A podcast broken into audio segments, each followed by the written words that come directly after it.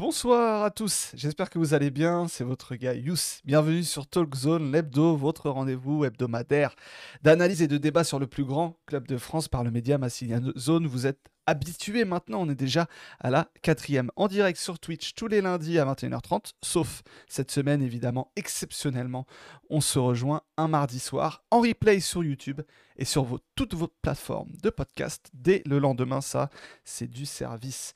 Évidemment, chaque semaine, je serai accompagné d'une bande de consultants à la connaissance pointue, avec qui on débriefera, on débattra euh, de trois sujets principaux, dans la bonne humeur, c'est important, toujours. Ce soir au programme, vous pouvez voir le petit menu en bas de moi, une soirée honteuse, l'Olympico qui n'a jamais eu lieu. On reviendra du coup sur cette soirée. Euh, Il y, en a certains dans l'équipe qui y étaient. ils n'ont pas vu beaucoup de football du coup. Euh, le dernier match en date, OM AEK Athènes, euh, qui remonte à la semaine dernière, jeudi. On va en parler un peu, hein, ça, nous, ça va nous faire parler de foot. Et enfin, on ouvrira un débat que certains n'osent pas forcément ouvrir depuis le début de la saison. Peut-être que c'était trop tôt, peut-être que maintenant il est encore un peu tôt, peut-être qu'il est temps d'en discuter un peu. On va parler d'Iliman Ndiaye, le prodige de la gare, la gare, oula, de la gare, la gare Saint-Charles, j'ai du mal, excusez-moi. Avec moi ce soir pour parler de tout ça, le jongleur de la gare, comme on nous dit dans le chat. Avec moi pour, pour en parler ce soir, j'ai une belle bande, hein, une belle bande autour de moi. Alba, salut Alba, comment vas-tu? Salut Yos, salut à tous. Ben, euh, ça va et toi? Ça, ça, va très bien, oh. je suis, et je suis content de voir que là ça fonctionne, que je ouais. j'ai rien oublié, qu'on t'entend dès le début. Il, fa il, fallait que je revienne en fait. C'est ça. Voilà. Comment tu vas? Moi, ça va super. Hein. Ben, on, a été, euh, on a été sur le football ce, ce week-end, donc ça va mieux, ça va très bien. euh, on a pu prendre un peu de recul. Euh, voilà, tout va bien. Et euh, bon, on va quand même parler de deux, trois sujets intéressants. Ouais, et puis quand même, il y, a des, y a des petits trucs à dire. Il y a des hein. trucs à dire, ouais, ouais. voilà. Donc c'est voilà. cool. Il y a également Opti qui est avec nous. Salut Opti. salut, salut Yous, salut à tous. Euh, malheureusement présent pour parler d'un seul match et de et d'événements autres que footballistiques. On aurait aimé parler de deux matchs de foot. Malheureusement, on va parler de, de foot et de la bêtise humaine. Ouais, c'est ça. C'est un peu dommage, mais bon, c'est l'occasion de. Et, le... et, je, ouais, et je tiens à me dédouaner des, des, événements parce que la semaine dernière, j'ai demandé à ce qu'on qu'on écrase l'Olympique lyonnais, à ce qu'on les tabasse. Pas dans ce sens-là. Je, je, parlais simplement de football. Donc je, tiens à dire à, je tiens à dire à nos auditeurs qu'ils que ils ont un peu abusé, je pense. Ils sont allés un peu fort. Je prendrai des pincettes la prochaine fois que je demande à l'Olympique de Marseille d'écraser une équipe adverse. Attention à ce que ça soit pas mal interprété. Euh, merci au petit. Il y a également avec nous ce soir Ariles qui sera euh, dans un rôle un peu différent ce soir. Mais on risque quand même peut-être de, de l'entendre sur la fin de, sur la fin de, de l'émission. Salut Ariles. Salut Yous. Euh, J'espère que vous allez tous très bien. Euh, comme tu l'as dit, je vais essayer d'être un peu en retrait pour balancer euh, quelques extraits sur, sur les réseaux sociaux. Mais en tout cas, très ravi d'être là, surtout parce que je pense qu'on va assister à une très belle émission avec des, super intervenants et un très bon invité tu, tu, tu, me spoil un peu. On a eu un petit problème de, de, de, cam de, caméra pour ceux qui nous suivent en direct, mais c'est réglé. Tu me spoil un peu par rapport à l'invité, mais je vais pas l'annoncer tout de suite. Je vais le garder pour la fin, évidemment. Normalement, c'est les invités en premier, mais bon, cette fois-ci, on va faire une petite exception. Younes est également avec nous ce soir. Salut Younes. Bonsoir à tous et bonsoir à ceux qui nous... et bonjour à ceux qui nous écoutent en, en podcast, en différé. Ou sur euh, un autre fuseau horaire. Je je me suis euh, constitué partie civile euh, dans le dossier de plainte qui a été déposé contre Opti pour apologie du tabassage et du caillassage. Et tous ceux dans le chat, s'ils veulent se rejoindre et se constituer partie civile également, vous êtes les bienvenus. Vous êtes les bienvenus. Merci Younes, c'est bon à savoir. Je pense qu'il ne faut pas négliger l'impact qu'a qu pu avoir euh, Opti là-dessus dans, dans, sa demande euh, par rapport à, ce qui s'est passé dimanche. Dimanche, il n'y a pas eu de match, mais il y a quand même des choses à propos desquelles on va devoir parler dans cette euh, Olympico et c'est tout à fait normal qu'on accueille. D'ailleurs, pour, tout, pour, être honnête avec vous, il était prévu qu'il soit là ce soir euh, parce qu'il était censé y avoir un match. Mais au final, il y a quand même des choses à dire sur ce match qui n'a pas eu lieu, donc il est là. C'est un ami, moi je dis un ami, c'est un frère lyonnais qui est avec, qui est avec nous, parce que je dis frère parce que c'est le mien, c'est peut-être pas le vôtre, mais vous allez commencer à l'apprécier peut-être. C'est Yanis, l'influenceur lyonnais, multichroniqueur, euh, on, ne, on ne cite plus les émissions dans lesquelles il, il participe. Salut Yanis. Salut Yous, euh, salut à tous les intervenants et à tous tous les gens dans le chat. Euh, ouais, ça fait, ça fait plaisir d'être avec toi euh, ici, que ce soit ici, au Bisburger ou ailleurs, hein, ça fait toujours plaisir. ça, fait, ça fait plaisir de t'avoir. Et puis, euh, pour, je sais pas si tu le sais, mais tu es la première personne euh, hors Olympique de Marseille, hors cercle de l'Olympique de Marseille qui intervient dans ce podcast. Et du coup, c'est Ben, c'est un vrai honneur un de honneur. t'avoir. Bah, C'est gentil, c'est partagé. Mais C'est vrai qu'au début, tu m'avais contacté euh, dans l'optique du match. Oui, Euh, bon, presque. Coup. et bon, ben ouais. C'est pas grave. Non, t'inquiète, on- je, je sais que toi, tu as des choses à dire. Et puis, vu que c'est Yanis, c'est un éminent connaisseur, connaisseur du foot, je suis sûr qu'il aura même peut-être son opinion sur les sujets, euh, sur les sujets euh, différents, enfin, autres que l'Olympico. Euh, je sais pas si tu as vu le match contre l'AEK, euh, mais tu auras sans doute un avis, même si tu l'as pas vu. non, mais Mamili Ndiaye, tu l'as vu, ça c'est sûr. Donc, tu Ouais. as, aussi ton avis là-dessus. Enfin, voilà. Et, euh, on, on Et pourra Yanis, parler- du coup, tu as, gagné le droit de dire à jamais le premier, donc tu as un petit peu des nôtres, profites-en. Ah, bah je suis jamais le premier, ça fait plaisir. Merci, merci Yanis. Euh, ouais, et dans, et dans le chat, ça demande déjà, ça demande déjà de désolidariser. C'est incroyable. Non, mais je, je rigole. Alors, euh, dimanche soir, on va passer forcément euh, à ce premier sujet, Azul Alilou. On va passer à ce premier sujet qui est l'Olympico, une soirée honteuse dimanche soir à Marseille. La honte a frappé, elle a frappé plusieurs fois.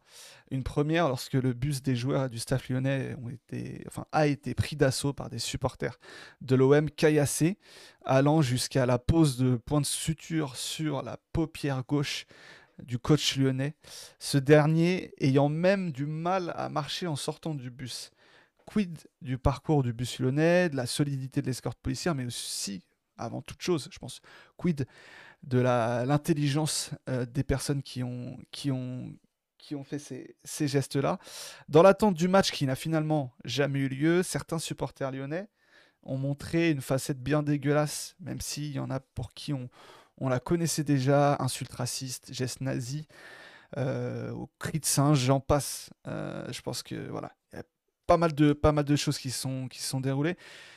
Après, je suis content parce que je trouve ça assez ap- apaisant de se dire que là, dans ce podcast et dans cette discussion qu'on a et qu'on va avoir, tout le monde est d'accord sur ce qui s'est passé dans ces moments-là.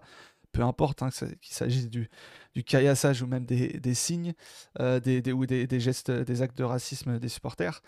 Il n'y a pas de clubisme qui tienne. Je pense que c'est important. Et je pense que c'est d'autant plus important que Yanis soit là ce soir pour en parler avec nous parce que, euh, parce que voilà, on- on a, on aura forcément le point de vue marseillais, mais dans cette histoire, il ne s'agit pas forcément de point de vue.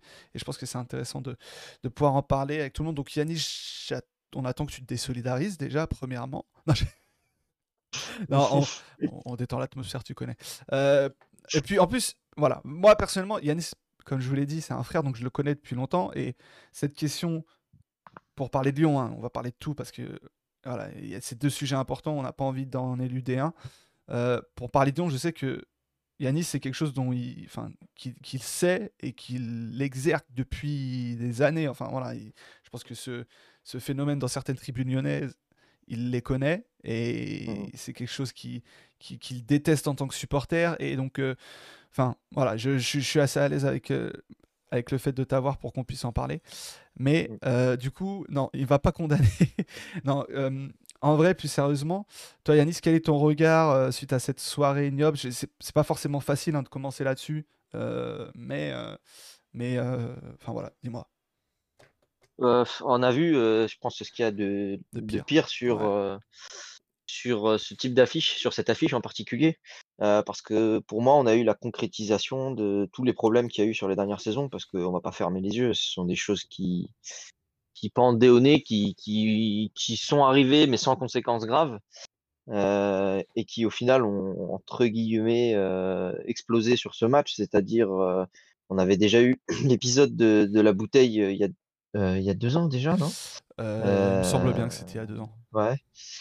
On avait déjà eu cet épisode et j'étais d'ailleurs au stade juste devant euh, à ce moment-là, euh, qui avait fait annuler le match. On avait, on a eu en dehors de ça déjà eu des, des embrouilles entre supporters, des, des agressions dans des aires d'autoroute, des, des caillassages, des caillassages euh, sur les, des joueurs. Ouais. Les agressions sur les aires d'autoroute, euh, je suis désolé de te couper, mais ça date il y a tellement longtemps en plus. Je me rappelle de quand j'étais Ouais. vraiment plus petit.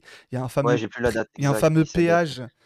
Où, euh, Ouais. où, où- où c'est- on savait que c'était. Attends, c'est le pé- ça, ça me rev- ça reviendra peut-être s'il y en a qui, s'il y en a qui, qui, qui suivent dans le chat et qui s'en rappellent. Il y a un certain euh, péage en question avec un nom euh, assez, assez connu pour ceux qui prennent cette route hein, qui va de Lyon à Marseille où, il y avait eu des croisements de supporters et il y avait eu des, Ouais. des grosses bagarres. Donc ouais, mais ça, ça date bien longtemps déjà ça. hein. Ouais, et bon, encore ça, c'est en dehors du cadre d'une affiche euh, OLOM. Donc là, c'est Ouais. encore différent, mais c'est juste pour dire que euh, ce qui, ce qui a pu avoir, euh, ce, ce qu'on a pu voir sur différentes affiches ces dernières années euh, et ces différentes attaques de bus, comme on a pu aussi en avoir sur, sur des, des matchs au MOL, euh, bah, malheureusement, là, la, la, la ligne, la ligne a été franchie, mais je veux dire, elle avait déjà été franchie auparavant. C'est juste que euh, quand tu lances des projectiles, tu sais pas ce que ça va toucher. Et là, euh, là le, le, le- malheureusement, le- l'entraîneur lyonnais a été touché sévèrement. Euh, ça aurait pu être beaucoup plus grave quand Ça on aurait, pu, voit être- ça aurait la. pu avoir lieu avant quoi, parce que c'est pas la première fois dans ce Oui, voilà, c'est ça. En fait, en fait, ce qui est gênant là-dedans, c'est que quand ça a eu lieu, mais qu'il n'y a pas eu de conséquences gravissimes, c'est-à-dire qu'il y avait des vitres cassées, mais que ça n'a pas touché physiquement euh, les joueurs ou, ou le staff, bah, on a préféré jeter la poussière sous le tapis, tu vois. Et, et malheureusement, euh, malheureusement, c'est ça de ce qui devait arriver au bout d'un moment est, est arrivé. Donc c'est ça le problème, c'est que tant qu'il n'y a pas eu de, de conséquences réelles, on a voulu faire semblant de ne rien voir. Et, et, euh, et euh, là, ce qu'on a eu dimanche soir, même si le fait qu'il y ait eu une hésitation qui est la tenue du match au début, ça me paraissait absolument, absolument fou, quoi. hein. Ouais, j'ai pas compris non plus. euh. Après, bon, avec, avec du recul, j'ai envie de te dire que peut-être que on n'est on n'est pas à leur place, donc on peut pas savoir. Mais déjà, moi, j'avais pas compris le fait que les, que les joueurs lyonnais fassent comme si de rien n'était, dans le sens où euh, la reconnaissance, voilà, ils vont sur la pelouse, euh, il s'est rien passé, Mm. Et, euh, et j'ai cru comprendre, après avoir, parce qu'il y a d'autres infos qui sont sorties depuis, mais j'ai cru comprendre que les Lyonnais voulaient jouer, que les joueurs lyonnais voulaient jouer. Euh, parce Dans un premier temps, ouais. dans un premier temps, enfin voilà, enfin, Et après, et après, ils se sont rendus compte en fait de la gravité de ce qu'avait Fabio Grosso, parce qu'en fait, ils se sont rendus compte qu'ils ne pouvaient pas venir sur, sur le terrain, enfin, qu'il qu'il était examiné d'une manière plus profonde et que c'était beaucoup plus grave que prévu. Donc là, ils se sont rendus compte. Je pense que même les joueurs, ils ceux qui ont l'habitude, ils ont malheureusement, euh, en- ils, ils- ont banalisé en Ouais, eux un je, peu je le fait ouais. de venir en étant euh, caillassé ou, ou ce genre de choses, quoi. Donc peut-être qu'ils se sont dit, bon, ben voilà, tant pis, on va faire avec, quoi. Oui, oui, ouais, non, c'est- comme tu dis, c'est que euh, il y a peut-être aussi un peu de ça. Je sais pas si, je sais pas si c'est dans le sens où c'est propre au, au match à Marseille, où euh, je sais pas si les joueurs se disent, euh, bon, c'est, ça fait partie du contexte, donc c'est pas forcément différent de ce qui a pu se passer les dernières années, ou est-ce que c'est parce qu'ils sont aussi dans leur match, euh, ils sont venus pour jouer, donc au final, pour ne plus avoir envie de jouer, il en faut vraiment énormément. Est-ce que c'est aussi de ça, enfin, à, à- à voir. Mais effectivement, c'est vrai que sur le moment, c'était un peu, un peu lunaire. Euh, Je suis d'accord avec toi, le fait qu'il y ait une décision à, à prendre, qu'au final, de ce que j'ai compris, de ce qu'on a compris, euh, c'est au final l'arbitre qui a décidé de ne pas jouer le match. Euh, un peu bizarre. Après, oui, donc il, il se trouve que Lyon, euh, dans un second temps, a dé- a- en tout cas les joueurs ne voulaient pas se- jouer Ouais, ce match, on peut le comprendre. impossible. C'est normal, hein, ton entraîneur a été touché comme ça, parce qu'on parle quand même d'un truc, je pense que tout le monde Ouais. le sait, mais on le rappelle, Elle était même pas à l'entraînement aujourd'hui, d'ailleurs, l'entraîneur. on, on parle de, de- de points de suture sur la paupière, un peu plus, un centimètre plus Mm. bas et il perd son œil euh, potentiellement. Euh, donc c'est, on est, quel- on est sur quelque chose de- d'extrêmement grave. Je pense que, comme tu dis, on a, on a souvent banalisé ce genre de, de caillassage parce que, on va pas se mentir, c'est des choses qui arrivent souvent, beaucoup, partout, dans le monde entier quand il s'agit de football. Euh, je trouve que de manière générale, nous supporters, on a tendance à accepter des choses dans le football qu'on n'accepterait pas forcément ailleurs. Euh, Enfin, c'est- lunaire de se dire que potentiellement tu es sur une route et quelqu'un peut te casser comme ça, enfin gratuit. Enfin, je sais pas. et- imagine c'est ouais, c'est fou. t'es dans ta voiture, tu roules et d'un coup il y a quelqu'un qui va te casser comme ça. Tu, enfin, c'est- des comportements ça- humains qui sont assez, enfin qui sont révoltants. hein. On- Je pense qu'on on est tous d'accord là-dessus. Et en tant que supporter, on s'est dit, euh, bah tiens, ça fait partir, du- ça fait partie de, de la passion, tu vois, ou insulter. Ouais, euh, le- En fait, on a intériorisé le fait qu'il y ait des groupes qui soient intéressés juste ou quasiment que par ça, par la bagarre, par ce genre de choses. Et on le sait, il y a des groupes qui se donnent rendez-vous loin de loin de des aires d'autoroute, population. loin de tout endroit, exactement, et qui vont se foutre sur la gueule. Pff, franchement, ça, ça les regarde et ils se font ça Ça les eux. regarde, mais c'est super chelou quand même. Le problème, c'est anormal. C'est c'est vraiment, c'est pas humain de, de se comporter comme ça. Mais en dehors de ça, le problème, c'est que maintenant, dès que, enfin, quand tu parles, quand on parlait du truc du péage, par exemple, c'était pas des gens qui sont donnés rendez-vous, qui sont tombés sur des gens qui ont rien Ouais, demandé. Parce Parmi les gens, il y a des gens qui veulent juste faire un déplacement. C'était pas un Lyon-OM hein, euh, d'ailleurs le match. Il me semble que Non, non, les déplacements marseillais allaient à saint je crois. Je crois que c'était un truc comme ça. Ouais, c'était un croisement en fait. Ouais, exactement. Donc tu as des choses, euh, t'as des choses comme ça qui Péage de Bolène, on le rappelle d'ailleurs.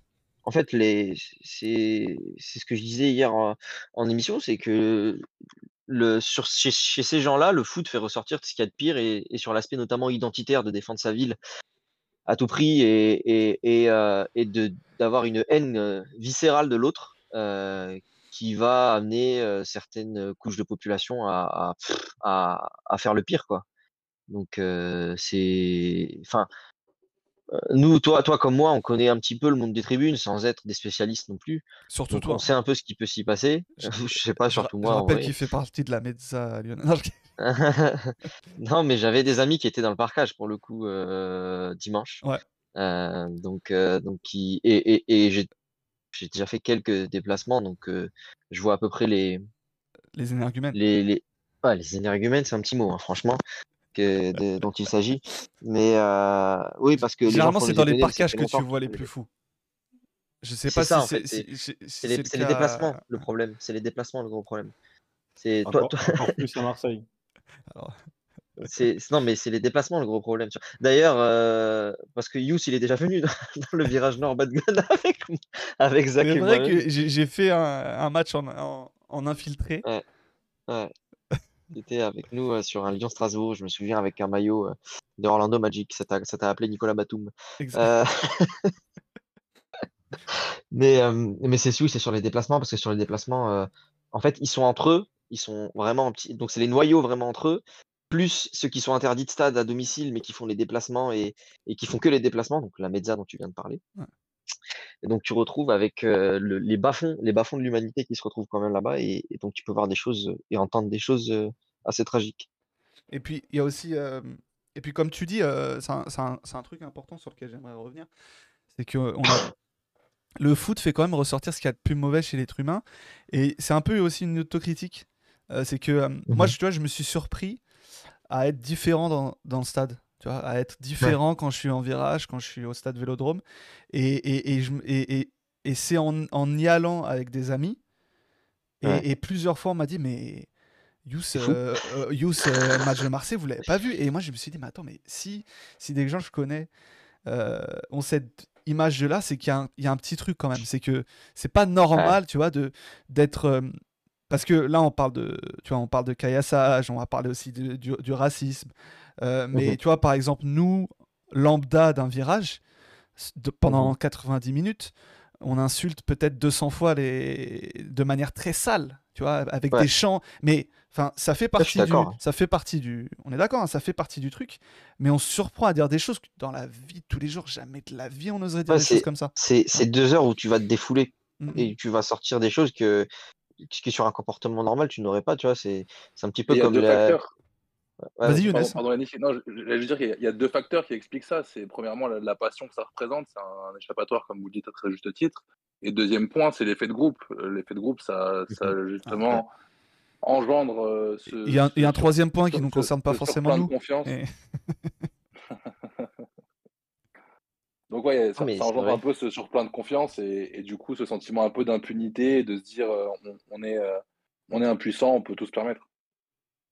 C'est totalement ça. En plus, euh, tu sais, cet effet de groupe, euh, en fait, vous êtes tous réunis par une même chose. Euh, tu vois, c'est même, même sur des trucs positifs, hein, parce qu'il y a aussi, par exemple, moi, quand j'ai été à Lens Arsenal euh, au stade, euh, je suis pas supporter lensois de base, mais De base, hein, Oui. depuis- de base. euh, av- avant l'année dernière. mais j'étais au stade et en fait, sur un but, euh, y a un mec à côté de moi, un, un- un daron euh, un peu costaud, qui m'a pris dans ses bras quoi sur un but, alors que je encore pas Lens dos? à la base. Ah, Euh, non, ça va tranquille. Mais, euh, mais dans le positif comme dans le négatif, t'es fait de groupe, il va te faire amener des choses. Et puis c'est ouais, c'est un défouloir quoi. C'est un peu comme tu vas en, en vrai, tu vas voir un match du FC, tu vas voir des mecs se taper sur la gueule, tu les encourages à se démolir. Donc c'est un peu, Ouais, c'est un peu. des trucs similaires. C'est complètement débile. Ou alors, euh, je sais pas, tu à l'époque à Rome, quand tu allais voir des gladiateurs, tu les encourageais. C'est vraiment, euh, c'est une arène où tu te où tu te défoules dans un effet de groupe et et mmh, ça peut amener malheureusement euh, les, les les personnes, les pires personnes à faire le pire quoi. Non, mais c'est, c'est- c'est- je pense que c'est juste de dire ça parce que autant, euh, je pense qu'il y a, tu vois, il y a, il y a tous ces types de comportements, c'est que Ouais.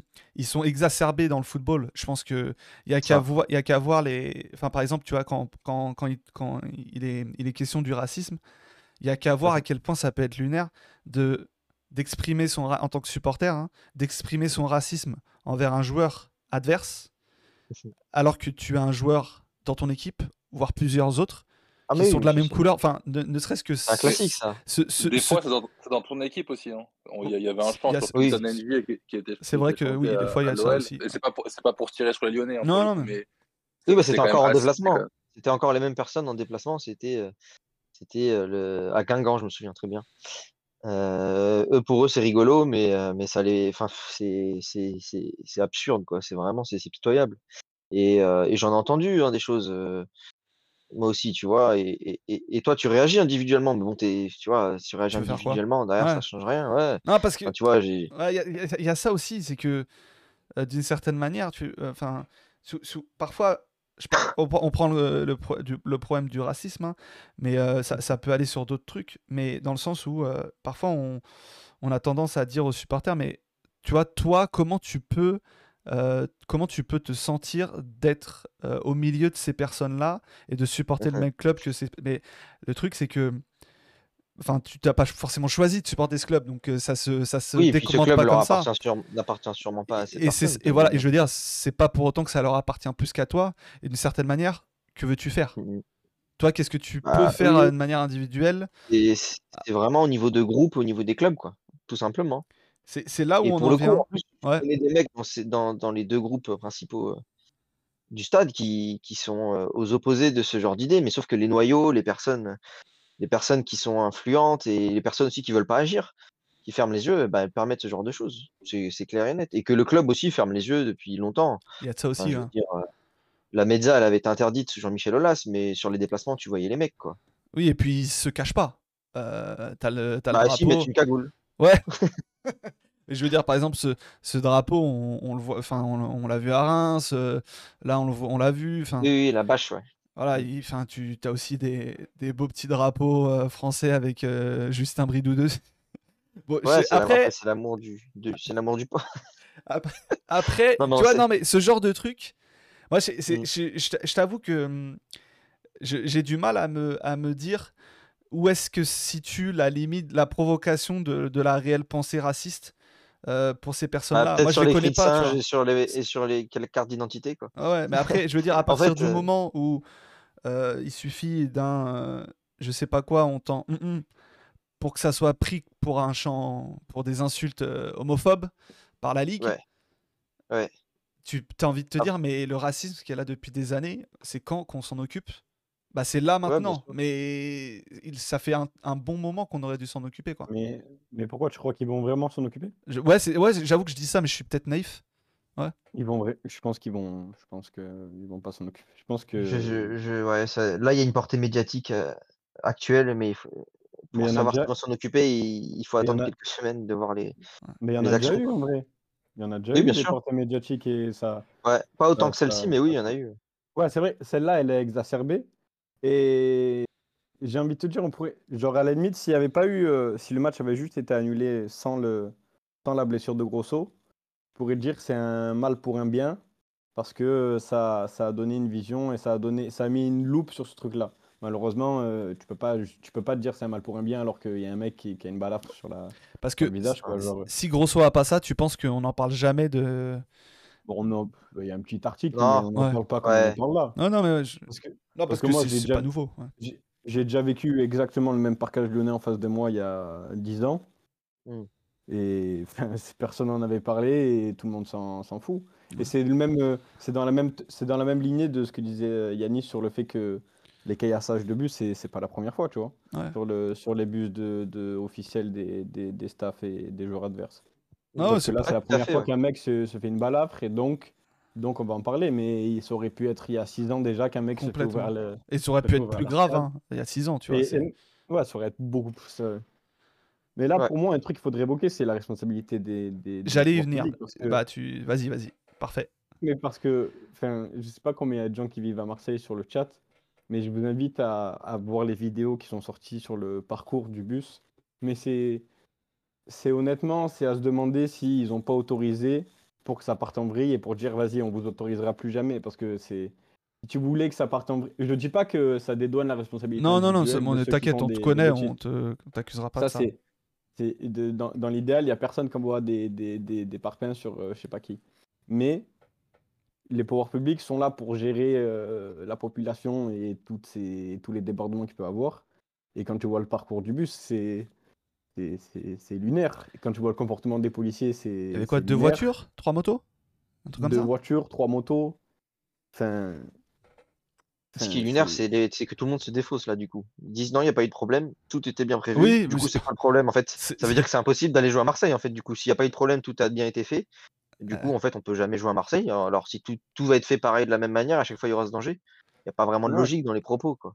Surtout qu'à la limite, ce propos-là, tu peux l'entendre sur euh, le truc des supporters, en mode de, bah, la prochaine fois, on vous interdira, comme ça, vous ne connaisserez pas les supporters adverses. Mais les joueurs adverses, enfin, Ils pour sont obligés d'être là pour qu'ils matchent. enfin, eux, ils peuvent, eux, tu peux pas les interdire. Si Sinon, jouer Ouais, et hein. il faut de que en le- 2019, il n'y avait pas de supporters et le bus, c'était deux Ouais, joueurs voilà. qui ont fait caillasser. Donc, eux. Ouais, euh, c'est ça. pas- Donc, euh, eux, dans tous les cas, ils sont obligés d'être là.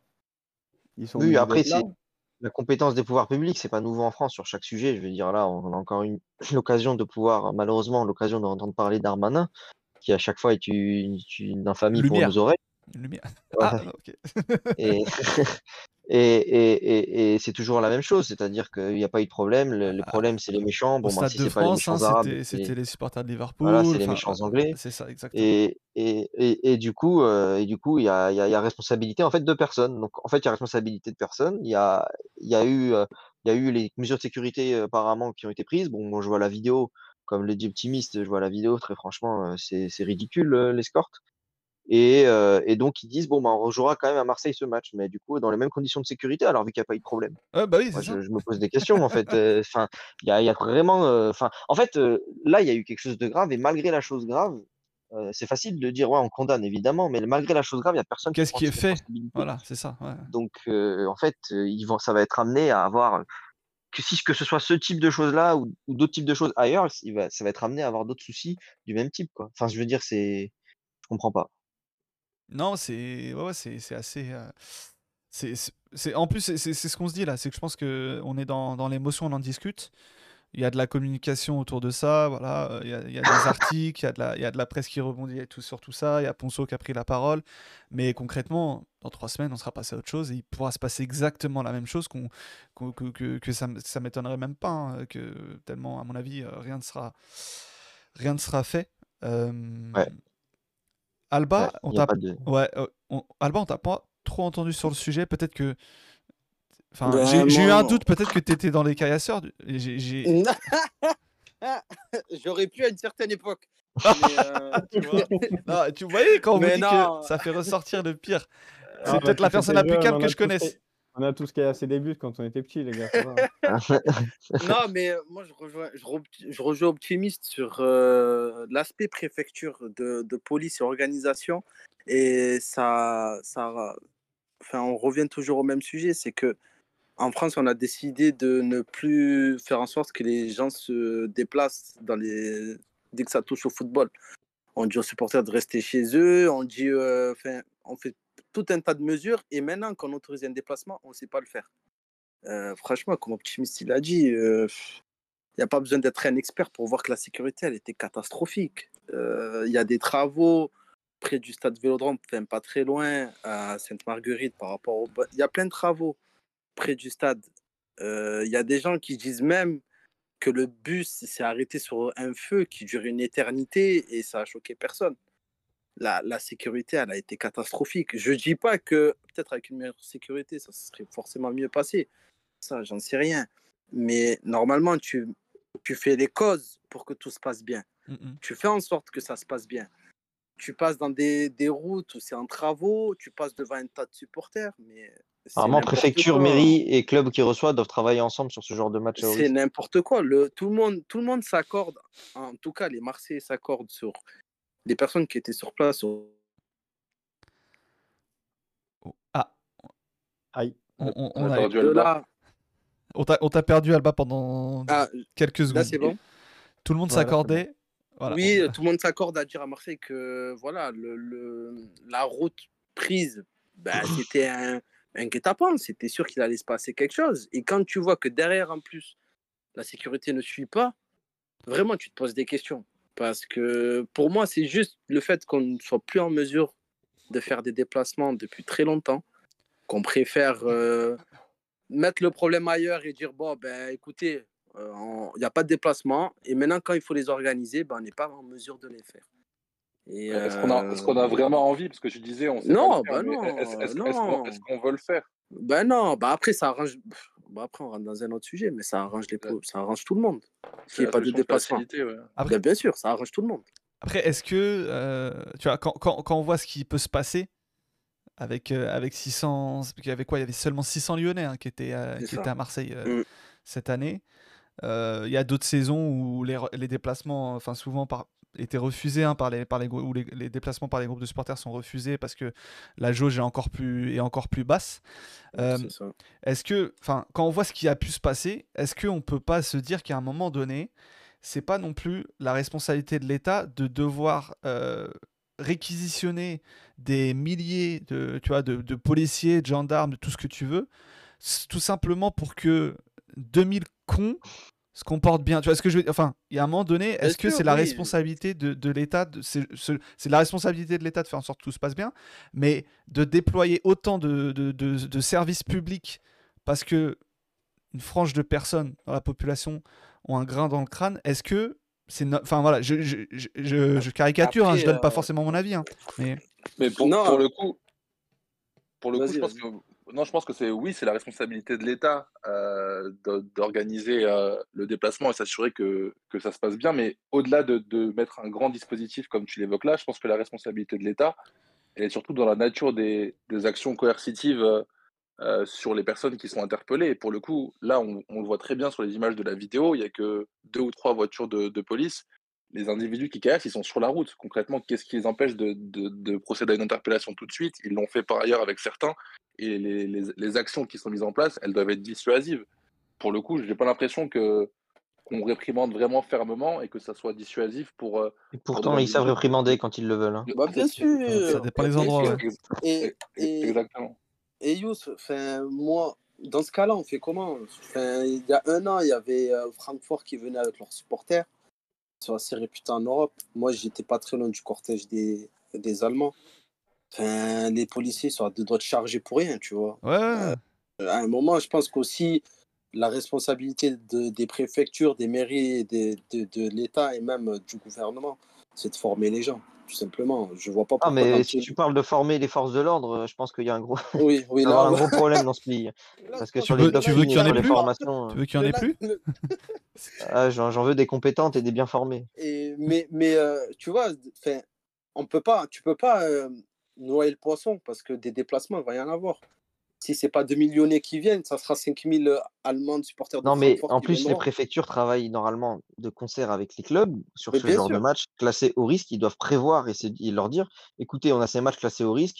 L'historique nous montre que là, là, là, il y, a eu- il y a eu des soucis sur ces, sur ces domaines-là, sur des caillassages, sur ce genre de trucs.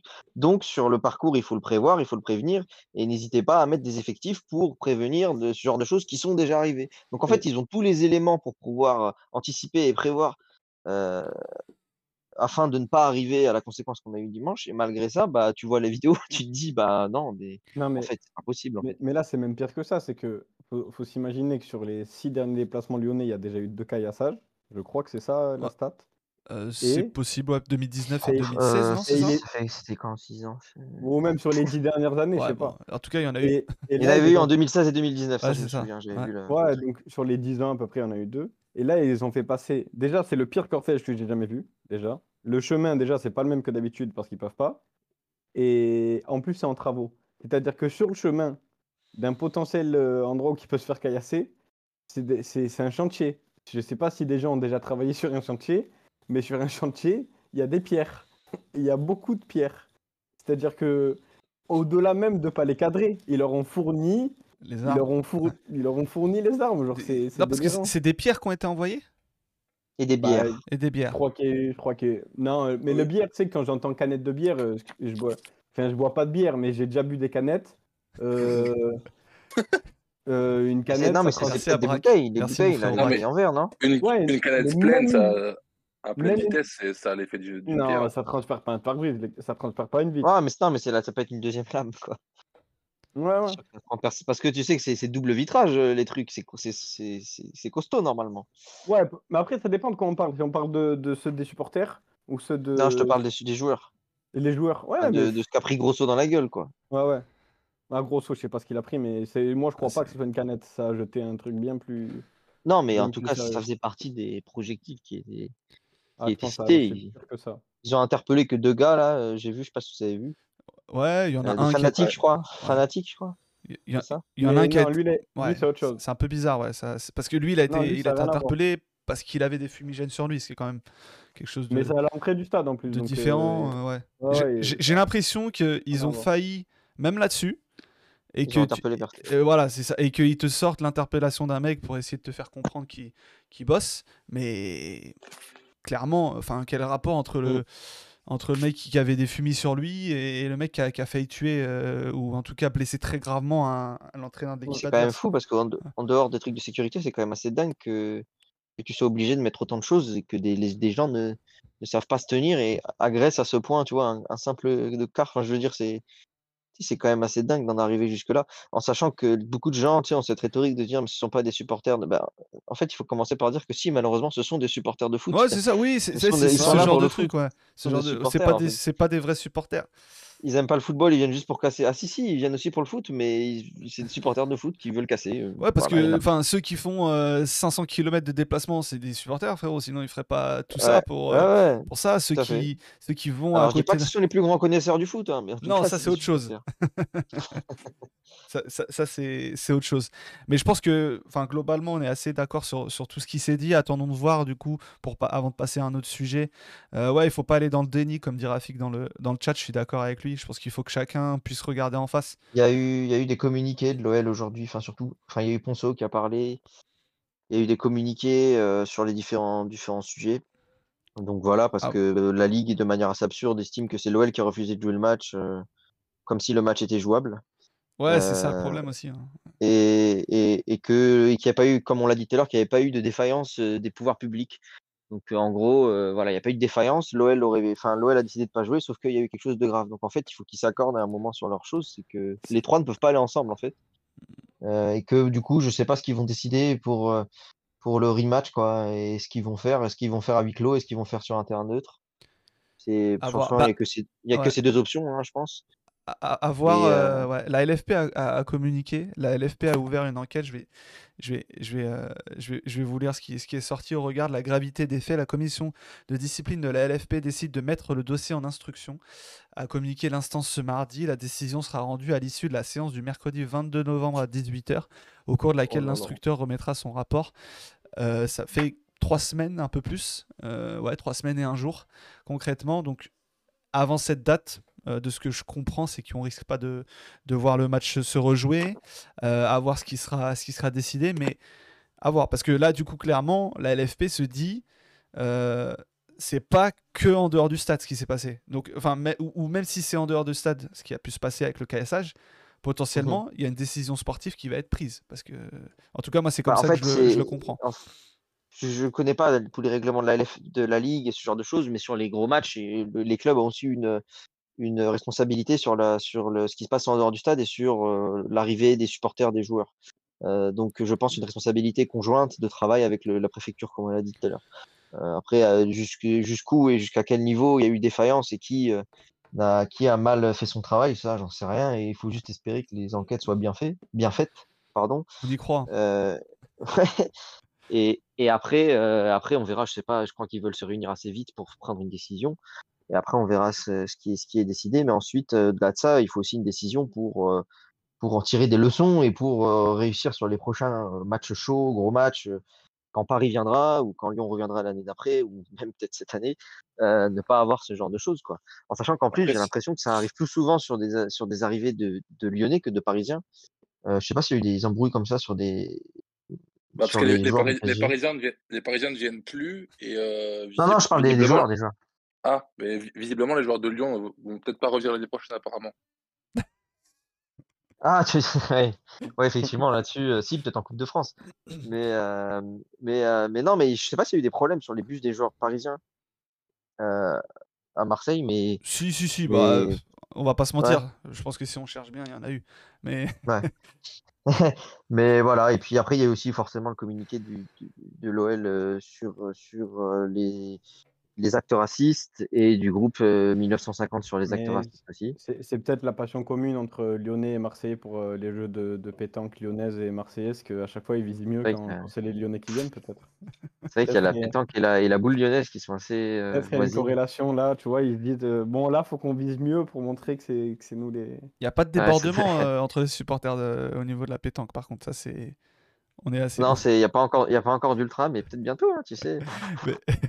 Et pour, pour me corriger par rapport à ce que j'ai lu, là, par rapport à la déclaration de la LFP, ça concerne seulement le comportement des supporters euh, lyonnais dans l'espace visiteur lors de la rencontre olympique de Marseille. Olympique Lyonnais, je suis en train de lire. Merci à Leilou dans le chat qui m'a qui m'a donné le, le lien pour le communiquer. Donc, euh, à voir. Mais c'est bien de, de voir qu'il se réveille en, en 2023. C'est c'est assez marrant quand même. De, de, Ouais, c'est comme le communiqué du groupe de supporters 1950 qui dit voilà que c'est inadmissible, etc. Mais sauf que là, ils le font parce que c'est médiatisé, mais, mais, mais ces gens-là, ils les ont dans leur tribune depuis longtemps, ils le savent, ils font les déplacements avec eux. Euh, Il y a des gens parmi eux qui, qui, qui font le déplacement et qui, et qui partagent ces idées et qui partagent ces comportements. Donc, c'est euh, que la bâche, euh, la bâche de la Mezza, elle est posée sur la bâche de, des Lyon 1950. Bien sûr, ils sont, ils sont, ils sont, ils les font ensemble, donc ils le savent très très bien. Et, et là, ils réagissent parce que le club a dû, a dû euh, leur taper sur le doigt parce qu'ils sentent aussi le souffle chaud de quelque chose sur eux. Euh, à voir si ce souffle se transforme en quelque chose de concret ou pas. Euh, mais euh, mais il y a un peu, forcément, il y a beaucoup même d'hypocrisie derrière tout ça. Sauf que c'est le moment où, où, le- où c'est au, au club d'agir euh, sévèrement et, et, et sans demi-mesure sur ce genre de, sur ce genre de choses parce qu'il y a, y a plein de personnes qui veulent plus faire de, de déplacements. hein. Euh, bah oui, oui, Hmm. moi j'en fais plus parce que effectivement, c'est pas non plus la joie de, Puis, T'as une vie de de famille se retrouver aussi. avec ce genre de personnes. J'ai pas de vie de famille et puis Alors, Et et, vrai- c'est dire, ils pourraient les faire tous, hein, les déplacements. ouais, non, euh, ça ira. Zach en fait pas mal, Zach en fait Ouais. quelques-uns.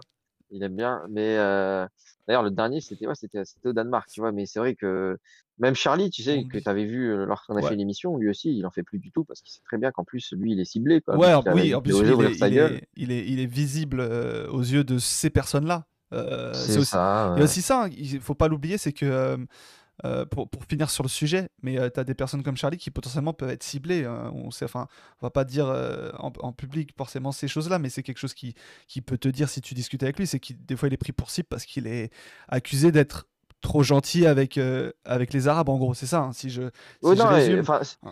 et sur le sujet de- des- des tribunes, c'est même pas ça, c'est qu'il a euh, beaucoup Il les a dénoncé ce qui s'y Ouais, c'est ça. Ouais, il a très critiqué les groupes de supporters et il a critiqué les groupes de supporters et ce qui s'est ce qu'il s'y passait et donc euh, et donc il voilà il est pas serein quand il y va. Le dernier que j'ai fait, il était là d'ailleurs. Mais force euh, à Ah, tout T'étais cas. là pour le a eu- protéger. Force Ouais, et ouais, c'est force ça. à lui. Gros respect. ouais non mais oui c'est ça Non, c'est ça, sûr et puis il y a et puis il y a eu le trade là du, du supporter de l'OL qui est noir qui a abonné Bad Gun et qui a recensé toutes les toutes les choses qu'il a publiées, je sais pas si vous avez vu, qui est qui est intéressant parce que 100% vrai hein, sur tout ce qu'il y a eu dedans. J'ai donc euh, voilà. Bah écoute, Ça, euh, c'est un travail, de toute façon, ça, c'est un travail à faire dans le club, en interne, en, en- enfin, entre, entre Lyonnais, entre guillemets, je veux dire ça, pour le coup, c'est pas, c'est pas la ligue ou autre, euh, ou, la- ou la préfecture ou je sais pas quoi, c'est le, c'est le club et avec ses groupes de supporters. Quoi. Yes. Mais, mais, mais, mais merci euh, Yanis en tout cas. Mais je, je trouve qu'on a été super complet sur, euh, sur le sujet. On aurait pu encore en parler plus longtemps, mais, mais je pense qu'on est quand même globalement d'accord et, et, on, et on, attend on attendra de voir comment ça se règle. Puis il y a un match à rejouer Ouais. aussi, hein, en espérant qu'on puisse voir du football. Le football, évidemment, ça, nous, ça nous emmène à notre deuxième sujet du soir. Désolé si le premier a été un peu long, mais on, on va se rattraper. Euh, le dernier match de l'Olympique de Marseille, euh, c'était OM AUK jeudi dernier. L'OM est donc premier euh, d'une poule européenne, alors qu'on arrive en novembre. On, y- on y sera dans quelques heures. C'est assez, ça faisait très longtemps. Je ne saurais pas dire combien de temps, mais ça fait très longtemps. L'OM a maîtrisé la plupart des minutes de, des- différents matchs et est en très bonne position pour se qualifier au tour suivant. Pour ça, il faudra finir premier pour espérer éviter notamment les 16e de finale qui te font commencer un peu plus tôt. Euh, voilà, donc euh, sur le contenu des matchs, en tout cas sur le contenu du match, pardon, euh, par rapport à la- à l'AEK, pour revenir sur le match spécifiquement, des débuts un peu plus compliqués. euh, puis ensuite, ça allait mieux, surtout après le, craquage du gardien de l'AEK Athènes. On le remercie d'ailleurs au final 3-1 les 3 points et désormais 5 points euh, sur 9 possibles dans ce groupe et la première place. Que retenir de ce match? Euh, J'ai envie de te demander à toi, Opti, qui était au match, que retenir de ce match euh, que retenir de ce match? Franchement, Les trois c'est peut-être le, c'est peut-être le moins bon match de l'OM de Gattuso depuis sa prise de fonction, je pense. Parce que, parce que c'était franchement pas le plus emballant euh, sur tous les aspects. Et quand tu vois la performance qui avait eu lieu euh, pour le match d'avant contre Brighton, euh, tu, tu te rends compte que, que, que- que, bah, faire un bon match euh, trois semaines avant, c'est pas la garantie de- d'une tenue dans le temps et que ça va se reproduire tous les trois jours et que peu importe l'adversaire, faut, faut, faut remettre le blood chauffe à chaque fois. Et franchement, le match est, trop pauvre pour, euh, pour dire, euh, pour dire, euh, pour, pour que je puisse, pour que je puisse en parler, que ce soit avec passion ou longuement. Franchement, c'est un match où on retient les trois points et on retient le Ouais, on peut, re- on peut retenir l'ambiance et, et l'euphorie qu'on a pu avoir dans ça, parce qu'il y a quand même eu une, une belle ambiance euh, euh, Ouais. avec les supporters de, de, de l'AOK. Il y a une amitié en tribune, pour le coup, qui contraste beaucoup avec ce qu'on a pu voir dimanche soir. On a vu le, le pire et le meilleur en l'espace de, tro- de trois jours. Ça. Mais euh, pour le coup, c'est vrai que moi, je suis, très d'ac- enfin, je suis totalement d'accord avec euh, Opti. Euh, moi, je pense que c'est lié à, à une erreur de, de système sur, euh, sur ce match-là. Et, qui était la d'ailleurs hein, première fois, J'étais également au match, mais j'ai été un, un peu déçu de, la- de l'approche de, de Gattuso. Euh, je pense qu'on avait un milieu de terrain qui était euh, inadéquat pour euh, un match à domicile. Ça a été vraiment ma grande déception sur, sur ce match et, et j'ai vraiment la crainte que sans blessure de, de, de- d'un de ces trois milieux de terrain, bah, on revoit trop souvent ce, ce milieu. Euh, je trouve que le triptyque Rongier, Verretou, Kondogbia, il a été totalement insipide sur toute la première mi-temps. J'ai trouvé que Ballardi, il avait été surresponsabilisé dans la relance et que ben, on a eu de, de grandes difficultés à, toucher nos trois attaquants. Et j'ai pas forcément envie de tomber sur l'un des trois en particulier, hein, parce que, à mon sens, c'est surtout un, problème de complémentarité. Parce que quand on regarde sur le papier, le seul avantage qu'on pourrait trouver à cette euh, association, c'est la solidité défensive et la garantie de répondre présent dans l'impact physique. Donc déjà, en vrai, quand on n'a que ça comme bénéfice perçu sur un milieu de terrain, c'est pas deux points très emballants. Mais je trouve que même dans ce domaine-là, on n'a pas été très bon. Euh, j'ai pas trouvé que l'OM ait, ait dégagé de supériorité dans ce secteur de jeu. Et pourtant, on était face à une équipe qui était quand même terriblement faible, il faut, faut le dire. Autant euh, le Panathinaikos, on avait vu quelques bribes euh, sur des séquences où il y avait des phases de jeu intéressantes, il y avait une volonté de, de garder le ballon de, de l'équipe grecque. Là, la EK, euh, franchement, j'étais très déçu quand tu vois que le, le joueur le plus dangereux, c'est Amrabat.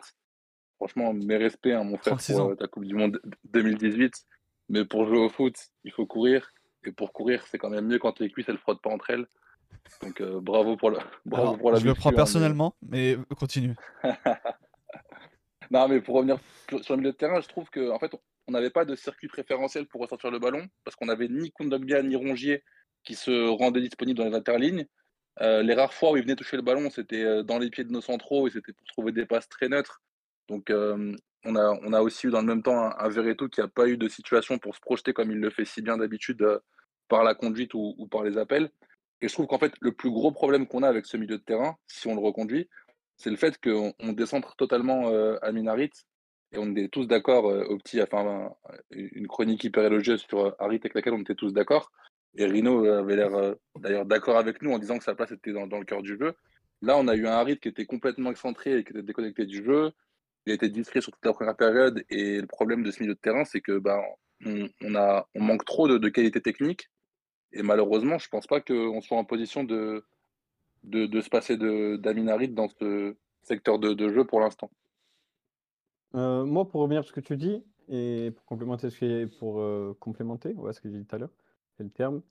Je sais pas si le 11 euh, est. Enfin, si, si ce 11 a, si ce 11 là peut t'amener qu'à faire une performance du genre, parce que je pense le même 11, mais avec un Renan Lodji et un Jonathan Klaus qui ont la capacité de courir euh, sur un terrain de foot, déjà, je pense que ça t'amène à faire autre chose. Moi, ce qui m'a vraiment choqué, c'est le positionnement d'Harit euh, sans le ballon. C'est-à-dire que Harit défendait le côté et Verretou, je crois, défendait devant avec, euh, avec Vitinha. Et c'est-à-dire qu'à la récupération du ballon, quand tu le récupérais, euh, dans l'axe, tu avais comme relais euh, Kondogbia plus bas et plus haut Verretou Vitinha. C'est-à-dire que tu pouvais pas toucher un Harit ou un Eliman dans le cœur du jeu qui pouvait euh, dynamiser une transition. Donc euh, ça, c'était le plus gros défaut. Et vu que, as, vu que tes Klos et Logi, tes deux latéraux, n'avaient pas les jambes pour, euh, pour, pour écarter, forcément, c'était Harit et Njai qui s'y collaient. Et du coup, tu les avais pas, comme tu as dit, tu les avais pas dans le cœur du jeu et tu te retrouvais à, à demander à des milieux comme, euh, comme Verretou ou Rongier de, de, de, de créer l'étincelle. Et malheureusement, ils sont, sont pas connus pour ça. À la limite, pour du dépassement de fonction et pour apporter du nombre euh, dans une action qui, qui se déploie, ouais. Mais pour l'initiative de l'action, malheureusement, ça va être compliqué.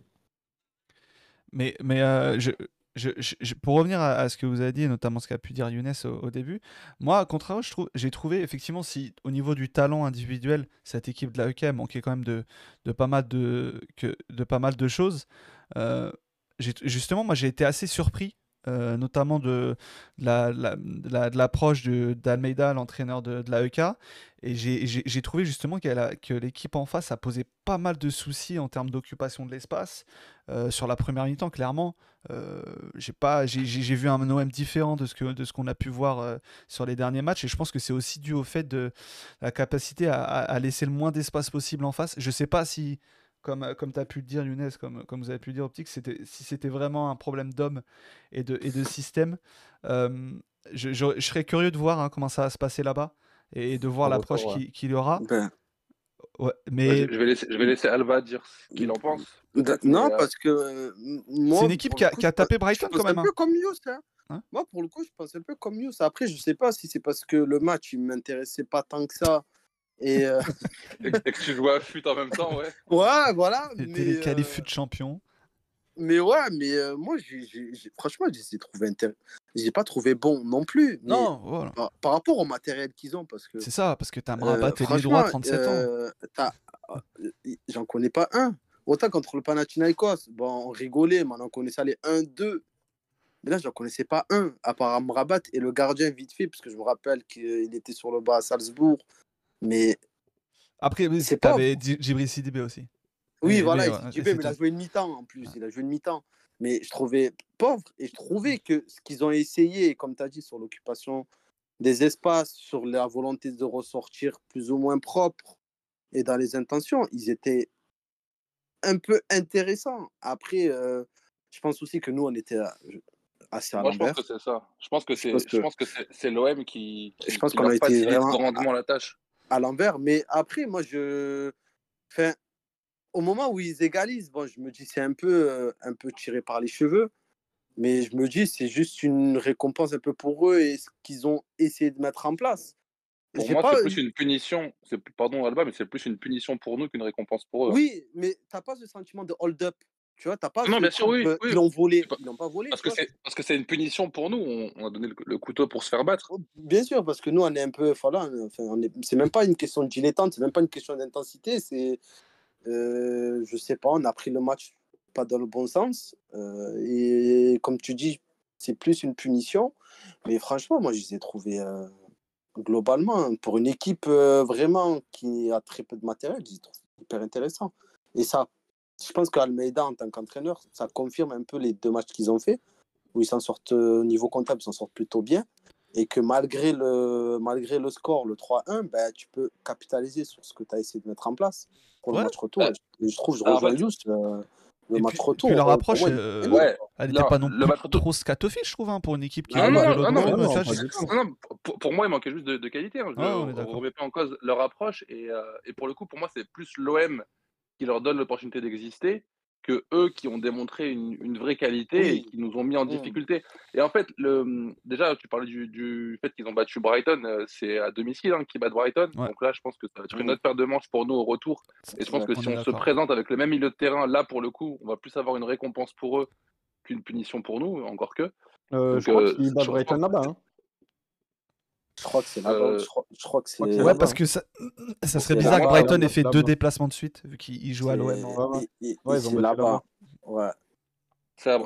Ouais, autant, autant pour moi, autant pour moi. Mais en tout cas, j'ai j'ai pas, j'ai pas trouvé l'équipe d'A- de, de l'AEK particulièrement forte ce soir-là par rapport à- aux espaces qu'ils avaient. En fait, surtout le, le variable, enfin, la variable commune que je retrouve euh, avec ce milieu de terrain, c'est c'est Kundogbia. Et quand je regarde les matchs que Kundogbia a fait, c'est euh, Panathinaikos le match aller, où pour le coup, on a eu des espaces béants au milieu de terrain. euh, il est associé avec, euh, avec Verretou c'est Reims euh, à domicile, où pour le coup, euh, j'avais trouvé Amir Richardson, que, que j'aime beaucoup, très bon ce jour-là. Et encore une fois, le milieu de terrain de Reims, je l'avais trouvé très dominateur. C'est une approche différente, on était avec Marcelino à l'époque. Mais encore une fois, Kundogbia était présent. Et en fait, je trouve que ce, ce surplus de, de, de- comment dire, d'im- d'impact physique qu'on essaie d'apporter avec Rongier, Kondogbia et Verretou, ça ne marche pas pour le coup parce que ça favorise pas du tout le fait que l'OM soit proactif offensivement.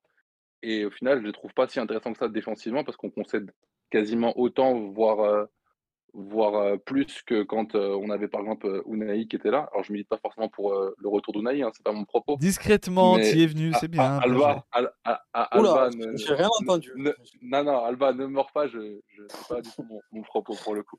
Mais non, en tout cas, voilà, moi je voulais, par- je voulais parler du, du milieu de terrain et, et du fait que pour moi, c'est pas du tout le, le système que j'ai envie de voir. Euh, et après, je sais pas si vous voulez parler de Kundogbia ou pas pour le coup, mais j'ai aussi euh, lecture un peu euh, Non, pessimiste euh, à son sujet. non. Moi, j'espère juste qu'il puisse enchaîner. euh, Vous n'avez pas trouvé qu'il est monté en matchs. puissance euh, dans le match? Oui, oui, oui. Ah, en fait, oui, Il y a comme l'Ajax pour moi.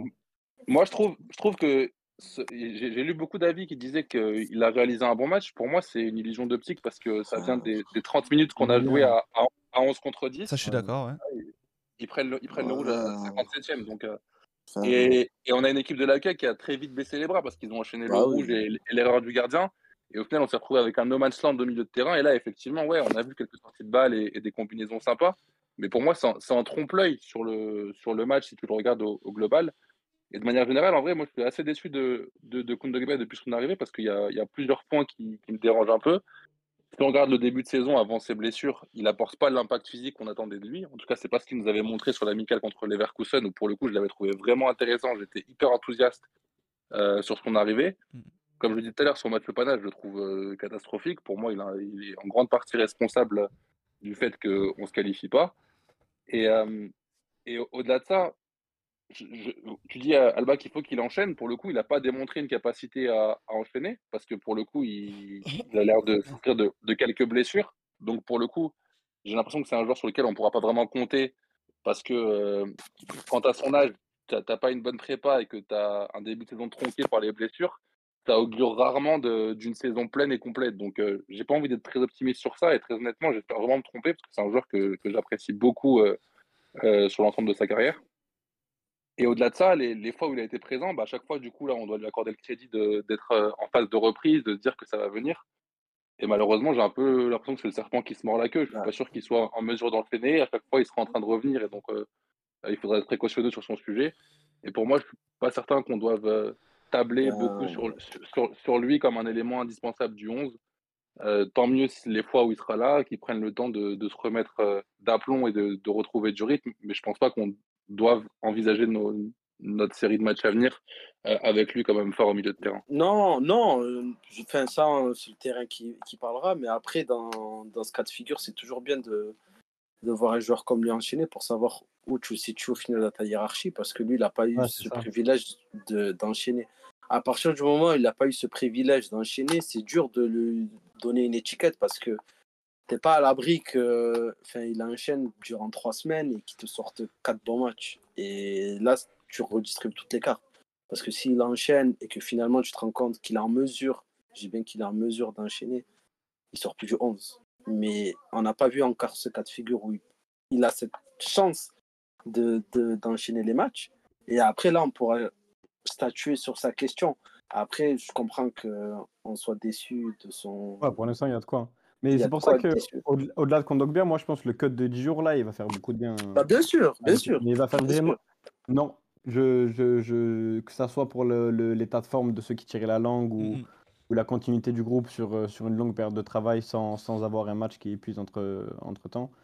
Je pense que tu, tu peux tirer beaucoup de bénéfices de, de ce match annulé. Et, et que Ouais, clairement, mais pas Tout à l'heure, je parlais d'un mal pour un bien. Autant... Ben, franchement, je crois qu'il, moi, je pense qu'il va démarrer à Lille euh, sans, Ouais, sans je- aucun doute. hein. Je pense qu'il démarre et Bah, euh, ça la- va se jouer. La compo qui était prévue contre l'OL, en tout cas, c'était. euh, c'était, euh, il y avait les trois au milieu euh, de ce qui était sorti. euh, en tout cas. En plus, confi- configuration à l'extérieur contre une équipe plutôt joueuse. euh, Ah, c'est à, C'est c'est à au- c'est au domicile. Vélodrome. euh, Alba. On sait Ah, que tu bah, vas va. plus, que tu veux plus y ah aller, mais vrai. Tu sais que là, je suis déçu que ce soit au Vélodrome, t'as plus d'excuses. Ouais. Tu vas, tu vas, Déjà, Lyon, j'ai réussi, à... Réussi esquiver, mais là, ça me là, tu vas faire comment? Je, je vais caillasser un bus. Ah, mais. Donc ouais, à voir. euh, à voir. En tout cas, euh, l'OM est premier de cette poule. À voir le déplacement à Athènes. Euh, puis enfin, on parle d'Athènes, mais du coup, il y a, y a Lille avant ça, euh, la, la semaine qui, qui, qui, qui va suivre avec euh, du coup ce- cette réception de Lille samedi et, et le déplacement à, à Athènes le, le jeudi. Et le déplacement chez, chez Yanis juste après. Pour, Chez- bah, à. Lens. Ah, Lens, ah oui, oula, voilà. pardon, effectivement, ouais, j'étais d'accord. Oui, c'est oui, vrai. venez chez nous. Merci, Vous venez excuse-moi, chez nous. À voir. Euh, Yanis, si, si, si t'es intéressé, moi, il y a moyen que j'y aille. Je te dirais. Ah ouais? Ouais. Je sais même pas si... Attends, c'est quand euh, le match déjà? C'est le 12, euh, je crois, de mémoire. Euh, À 12 voir, à voir, pourquoi pas. Lens, OM. Ok. C'est un le dimanche soir, non Je pense? Normalement, ouais. Dimanche Ouais. soir avant la trêve. Oui, encore une trêve. Oui, c'est dimanche soir. Je joue jeudi. On joue jeudi l'OM en Ligue des en Europa, donc euh, c'est forcément dimanche. Ouais, exactement. Donc à suivre. Ok. À Ok, suivre. ouais. À, Je- à suivre. Je, vous- je vous propose de passer sur le dernier sujet, euh, histoire qu'on ait un peu quand même de, de- de minutes devant nous pour, euh, pour en parler. Euh, Iliman Ndiaye. Les débuts d'Iliman Ndiaye avec l'Olympique de Marseille, ce sujet risque de faire couler de l'encre. Ici, je pense que dans ce podcast, la majorité l'aime bien, personne ne va s'en cacher maintenant. On arrive bientôt en novembre. On peut faire un premier point d'étape en essayant de juger le plus honnêtement possible le début de saison du, jongleur du virtuose sénégalais. Il a débloqué son compteur but contre Monaco il y a quelques semaines et pointe actuellement à un but et deux passes en 14 matchs. Je suis obligé de citer les stats, c'est pas pour le mettre en difficulté que je fais ça. Indéniablement, il peut faire mieux, voire beaucoup mieux. Mais comment juger ce début? Je vais poster une question. Je vais poser pardon une question qui me fait pas plaisir. Est-ce qu'on n'a pas été, est-ce qu'on n'est pas trop gentil avec Kiliman Younes, je, je vais t'interroger le premier euh, sur ce sujet parce que je sais qu'il t'intéresse, qu'il te tient à cœur. Je crois que c'est toi Ouais, qui je avais pense que proposé. c'est c'est un sujet intéressant parce que il était, c'était un sujet qui était assez clivant en début de saison. Et là, je trouve que paradoxalement, il, il tombe un peu dans l'anonymat du 11. On parle euh, très peu de lui sur les derniers, sur les derniers matchs et pourtant, il est aligné euh, quasiment à chaque fois. Pourtant, Et euh, Mhm. en préambule, déjà, je tenais à dire que moi, j'aime beaucoup le joueur. Dès ses premiers matchs, euh, j'ai trouvé ça très évident que c'était un joueur qui était très doué techniquement. Il a des appuis euh, qui sont hors du commun. La, la puissance et la tonicité qu'il a euh, dans les jambes, euh, c'est un équilibre qui est vraiment épatant. Et je pense que il figure parmi les top joueurs européens sur ce plan-là. C'est assez rare hein, de, de- de- d'avoir autant de tonicité dans ses appuis, euh, de finesse technique et également de, puissance. Et je trouve qu'en fait, quand on regarde le début de saison avec Marcelino, il cristallisait beaucoup le, le jeu offensif de l'OM parce qu'il était toujours très en vue, mais dans une Oui, position qui, beaucoup. enfin, qui, qui semble préférée parce qu'il était en, en 9,5 euh, assez libre avec un deuxième attaquant et il avait des qualités qui étaient hyper précieuses pour les sorties de balles de, l'OM. On pouvait le trouver vraiment facilement de, jeu. Il avait une capacité à protéger son ballon, à remiser ou encore mieux même à, se retourner. Et je trouve que ça, ça, sautait aux yeux, cette qualité qu'il avait. Et il a manqué globalement d'efficacité dans le dernier geste très souvent. Euh, les stats, bah, tu viens de les citer, Yous, mais elles ne parlent pas du tout en sa faveur. Et, et, je trouve qu'à ce moment-là, ce n'était pas très inquiétant parce que ça laissait présager quand même du- d'une belle saison quand euh, le déclic interviendrait. Et en fait, depuis que Gattuso est arrivé, sa position, elle a changé. Et le constat qu'on peut faire, c'est que je trouve qu'on a un Illiman qui est beaucoup moins en vue. Et il a gardé ce, ce déchet technique qui- qu'il avait déjà en début de saison. Et à mon sens, la lecture que j'ai sur ce joueur-là, c'est qu'il est un peu prisonnier de ses qualités. Je vais essayer de m'expliquer un peu, mais c'est un joueur qui a changé de dimension quand il était en, en championship. Il s'est parfaitement adapté à ce championnat. Il a eu une saison hyper aboutie à, Sheffield. Et en fait, j'ai l'impression que quand il arrive en, Ligue 1, il arrive avec des, séquelles du jeu euh, en deuxième division anglaise. C'est-à-dire qu'il est toujours dans le combat et surtout, il a une façon d'exprimer sa technique constamment dans le duel physique. Euh, je trouve que l'adaptation dont il a besoin, c'est de, gagner en intelligence de jeu et apprendre un peu à s'acheter du temps sur le terrain. Euh, quand je dis s'acheter du temps, ça veut dire euh, bah, se créer de l'espace avant de recevoir le ballon et pas toujours être dans la, percussion et dans la volonté d'aller au contact de son adversaire pour, euh, pour recevoir le ballon ou aller dans les, dans les zones de densité quand il l'a. Parce que ça, c'est quelque chose qui fait très souvent le fait de, de, vouloir se lancer dans des, percées dans l'axe ou là où la zone de densité est, très élevée. Et du coup, je pense que s'il arrive à, apporter ce- cette corde à son arc, de, de, de simplifier son, son jeu et sa, sa qualité d'appel, il va retrouver en efficacité parce qu'il aura plus de temps pour enchaîner, il sera euh, dans des situations beaucoup plus confortables et je pense que ça sera beaucoup plus favorable pour lui. Et euh, c'est intéressant, je trouve, parce qu'on parle souvent euh, pour les joueurs qui changent de championnat du fait, quand ils viennent en Ligue 1 par exemple, ou qui vont en, en Première Ligue, qui doivent s'adapter à, la- à la densité physique. Lui, j'ai l'impression que c'est un peu le schéma inverse. Il, en a- doit essayer il est de, trop de se- près de se déshabituer. ouais. Exactement. Il doit se déshabituer un petit peu de cette densité physique et apprendre à, se créer plus d'espace. Et je suis sûr que c'est dans cette configuration-là qu'on arrivera à, avoir le, le meilleur de lui. En tout cas, moi, personnellement, c'est un joueur auquel je crois beaucoup. C'est c'est- c'est- c'est un, bon, c'est un bon résumé que tu nous fais là, euh, Younes. Merci à toi. Je- J'en profite pour, euh, pour, pour lire quelques réactions euh, du chat. Il y, a, il y a certaines personnes comme Lamso qui, qui nous disent que Kiliman va monter en puissance. Boboy dit que c'est un flop total. Il percera jamais à Marseille. Euh, voilà. c'est assez définitif euh, comme avis. Boboy, vraiment. C'est Boboy, Qu'est-ce qu'on quoi. ferait sans toi? Vraiment. Après, voilà, ce que il nous a fait aussi une petite blague. Hein. S'il perce, bah, ça sera un mur qui percera. Mais euh, pas, pas- pas au foot. Voilà. Il y a, y a- y a- y a Yanis qui, qui le trouve plutôt mauvais dans les choix euh, avec ballon. Moi, j- j'irais pas dire ça parce que je trouve qu'il a, il y a, qu'à voir derrière le, le but de Vitinha contre la AK Athènes. Il, se crée son espace, il se, crée- il se met face au jeu et il voit directement le début d'appel de Klaus. Enfin, si ça, c'est pas un bon choix avec ballon, je sais pas ce que c'est. Mais je pense qu'il y a peut-être un manque de lucidité dans, le, dans la surface. Comme, comme disait Younes, c'est peut-être une piste. Euh, il est peut-être trop habitué aux défis physiques et pas assez dans le dans la, tu dans dans l'instinct dans la rapidité d'exécution il y a des fois où il se il se il se crée trop de touches avant de avant de tirer ou avant de passer il y a, il y a ces il y a ces petits trucs mais ça laisse penser enfin moi c'est mon avis que une fois qu'il aura rég- il aura réglé ces, ces quelques petites choses ça peut potentiellement euh, devenir bah, comme tu, bah, un vrai, vrai, vrai, vrai, vrai bon joueur et en tout cas un joueur ultra important. Pour l'instant, il n'a pas encore cette importance. C'est peut-être ça qu'on peut regretter. Au petit, je t'ai légèrement coupé, je suis désolé. Non, non, moi je voulais, je, je, je, je voulais juste dire que je comptais évoquer le but que- contre l'ouverture contre la EK pour dire que c'est. Autant on le juge un peu trop gentiment, autant il est un peu jugé parfois trop méchamment. Et il y a un aspect hors foot euh, à évoquer, c'est que, outre le transfert, il est récemment papa, euh, il a changé de pays, il est revenu en France après, après je ne sais combien d'années euh, en Angleterre. Et Il y a puis un avant aspect- il était à Dakar, enfin, au Sénégal. il y a- ouais. Il y a- il y a un aspect hors terrain et un aspect émotionnel de rejoindre l'OM qui, qui justifie qu'il ait un peu la tête à l'envers. Et malgré qu'il ait un peu la tête à l'envers, pour moi, il est, pas aussi performant que, ce qu'on espère qu'il deviendra. Et honnêt- honnêtement, c'est même pas de l'espoir. Je suis quasiment persuadé que ça le fera hors blessure ou hors blessure. Je, je vois pas comment ça, ça marchera pas. Et fr- franchement, j'ai pas d'inquiétude sur ton cas parce qu'il a trop de qualité. Le seul truc qui pourrait être réticent, c'est l'utilisation qu'on en fait. Parce que, parce que comme j'ai dit, contre l'AEK, euh, quand il défend le côté, le problème, que, le problème de, de, de, de- le voir défendre sur le côté, c'est qu'à la récupération du ballon, tu l'as pas en relais axial euh, pour dynamiter direct. Et je trouve ça problématique. Alors, il peut dynamiter depuis le côté, mais tu es plus proche du but quand tu joues dans l'axe et tu fais plus mal quand tu es axial, que ce soit pour lui ou Harit. Donc, euh, ces schémas de jeu où, ils défendent, où ces mecs-là défendent sur le côté. Je trouve qu'à la récupération du ballon et pour faire mal direct, comme Gattuso a évoqué vouloir le faire, même si, même si il a, exprimé son, son appétence pour la tenue du ballon, le contrôle du jeu.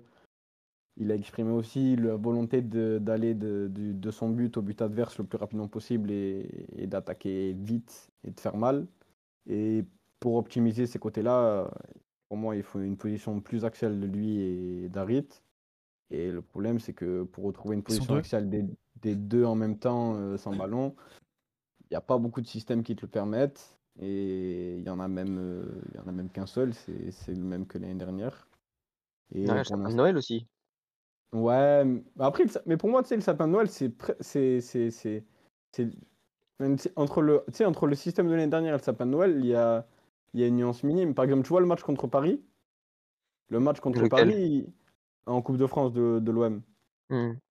Quand tu vois la position de Rongier et la manière dont il vient chasser Messi loin de, Ouais. de, de la ligne des autres centraux, On pour moi, c'est un un... sapin. Ouais, pour moi, c'est Ouais, un c'était sapin sur de l'individuel sans ballon. Ouais. Après, Ouais. avec ballon, c'est un peu différent quand même sur le, sur le comportement des, des, de la base de relance euh, par, rapport, par rapport au piston, euh, c'est un peu différent sur, euh, avec ballon quand même. Mais, pour les mais après, après sur, la, sur le dernier tiers du terrain et sur, euh, sur ce genre de choses, si tu l'animes, euh, si tu peux l'animer de manière très similaire, ouais.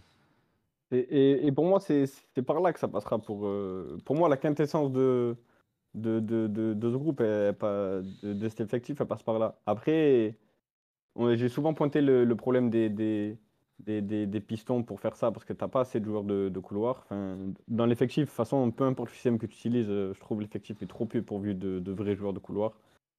Et Mhm. c'est peut-être ça qui fait que, que Gattuso ne veut pas passer le cap. Le, que le, le sapin de Noël, ça peut être une manière d'y passer, euh, d'y passer aussi, en utilisant des joueurs de couloir euh, reculés. Mhm. Plus reculés que, que, que, que dans un 3-4-2-1, 3-4-1-2, 3-4-3, je sais pas comment. Enfin, peu importe la dénomination qu'on me donne. Mais pour moi, l'OM pas... l'OM doit passer par là. Et j'attends, que, que Gattuso me, me, me l'offre. Mais- J'attends que Gattuso nous, nous offre ça. Mais moi, je, je pense qu'on peut s'y, on peut s'y rapprocher avec, euh, avec ce qu'il essaye de, ce qu'il a essayé en tout cas de mettre en place contre l'AEK et ce qu'il potentiellement voulait continuer à essayer de mettre en place contre Lyon avec les, les trois au, mi- au milieu de terrain parce que souvent dans le match, on l'a vu à plusieurs reprises. Euh, c'est arrivé à plusieurs, c'est arrivé plusieurs fois que Rongier vienne faire le troisième euh, de- à la base de, la relance, Kondogbia aussi, Verretou aussi. Et, euh, et je me demande si- s'il n'y a pas une idée dans la, derrière la tête de Gattuso de faire ça pour pouvoir. euh, après, tout, tout, tout dépendra aussi de la capacité à réaxer les, les offensifs plus haut, à, à leur capacité Ouais. à jouer plus, plus axial et avoir des latéraux qui prennent plus le, le côté. Mais, mais je pense qu'on- qu'une fois que même l'entente avec les en fonction de, de, s'il est à, gauche ou, axe gauche comme tu le veux ou à droite ou axe droit comme tu veux je parle de, des positions de devant la complémentarité avec le latéral aussi aidera beaucoup parce que potentiel con- con- concrètement on l'a vu à gauche on l'a vu à droite. Moi je l'ai bien aimé à droite Iliman. Je l'ai bien aimé euh, avec Klaus. Il n'y a qu'à voir le but contre l'AEK ça vient d'un d'un- d'un- d'un- d'un d'une- d'un moment où il, où, il, où, il se, où, il, où il se balade sur le côté droit Ouais. à voir ça peut, ça peut aussi passer par là hein, le, le salut de d'Iliman, d'Amin et, même de l'équipe d'une manière générale. Je, je pense que Gattuso l'a en tête. À voir comment ça va. Mais je serais curieux de voir les, tu vois, les positions moyennes. Ça m'étonnerait pas qu'on qu'on voit des joueurs de plus en plus euh, euh, dans des positions de plus en plus axiales. Surtout que là, clairement, j'ai l'impression qu'il y en a un qui est un peu qui règle le problème par ses performances, c'est- c'est c'est Unai. À mon avis, on le reverra pas tout de suite. Ouais, Donc, euh, donc s'il n'y a pas Unai, tu te dis que tu as des, t'as des, des demi-espaces qui demandent qu'à être occupés par, par Harit et par, euh, par NDI. ouais. Et pour, le a- coup, Vas-y, vas-y, vas-y.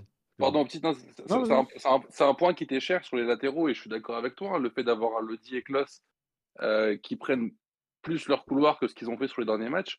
Mais malheureusement, on va pas refaire le débat de, de l'effectif. Je ne suis pas sûr qu'on puisse euh, capitaliser sur une saison avec Lodi et Klos qui jouent haut sur tous les matchs. La réalité, c'est que ces deux joueurs-là n'ont pas de doublure à proprement parler.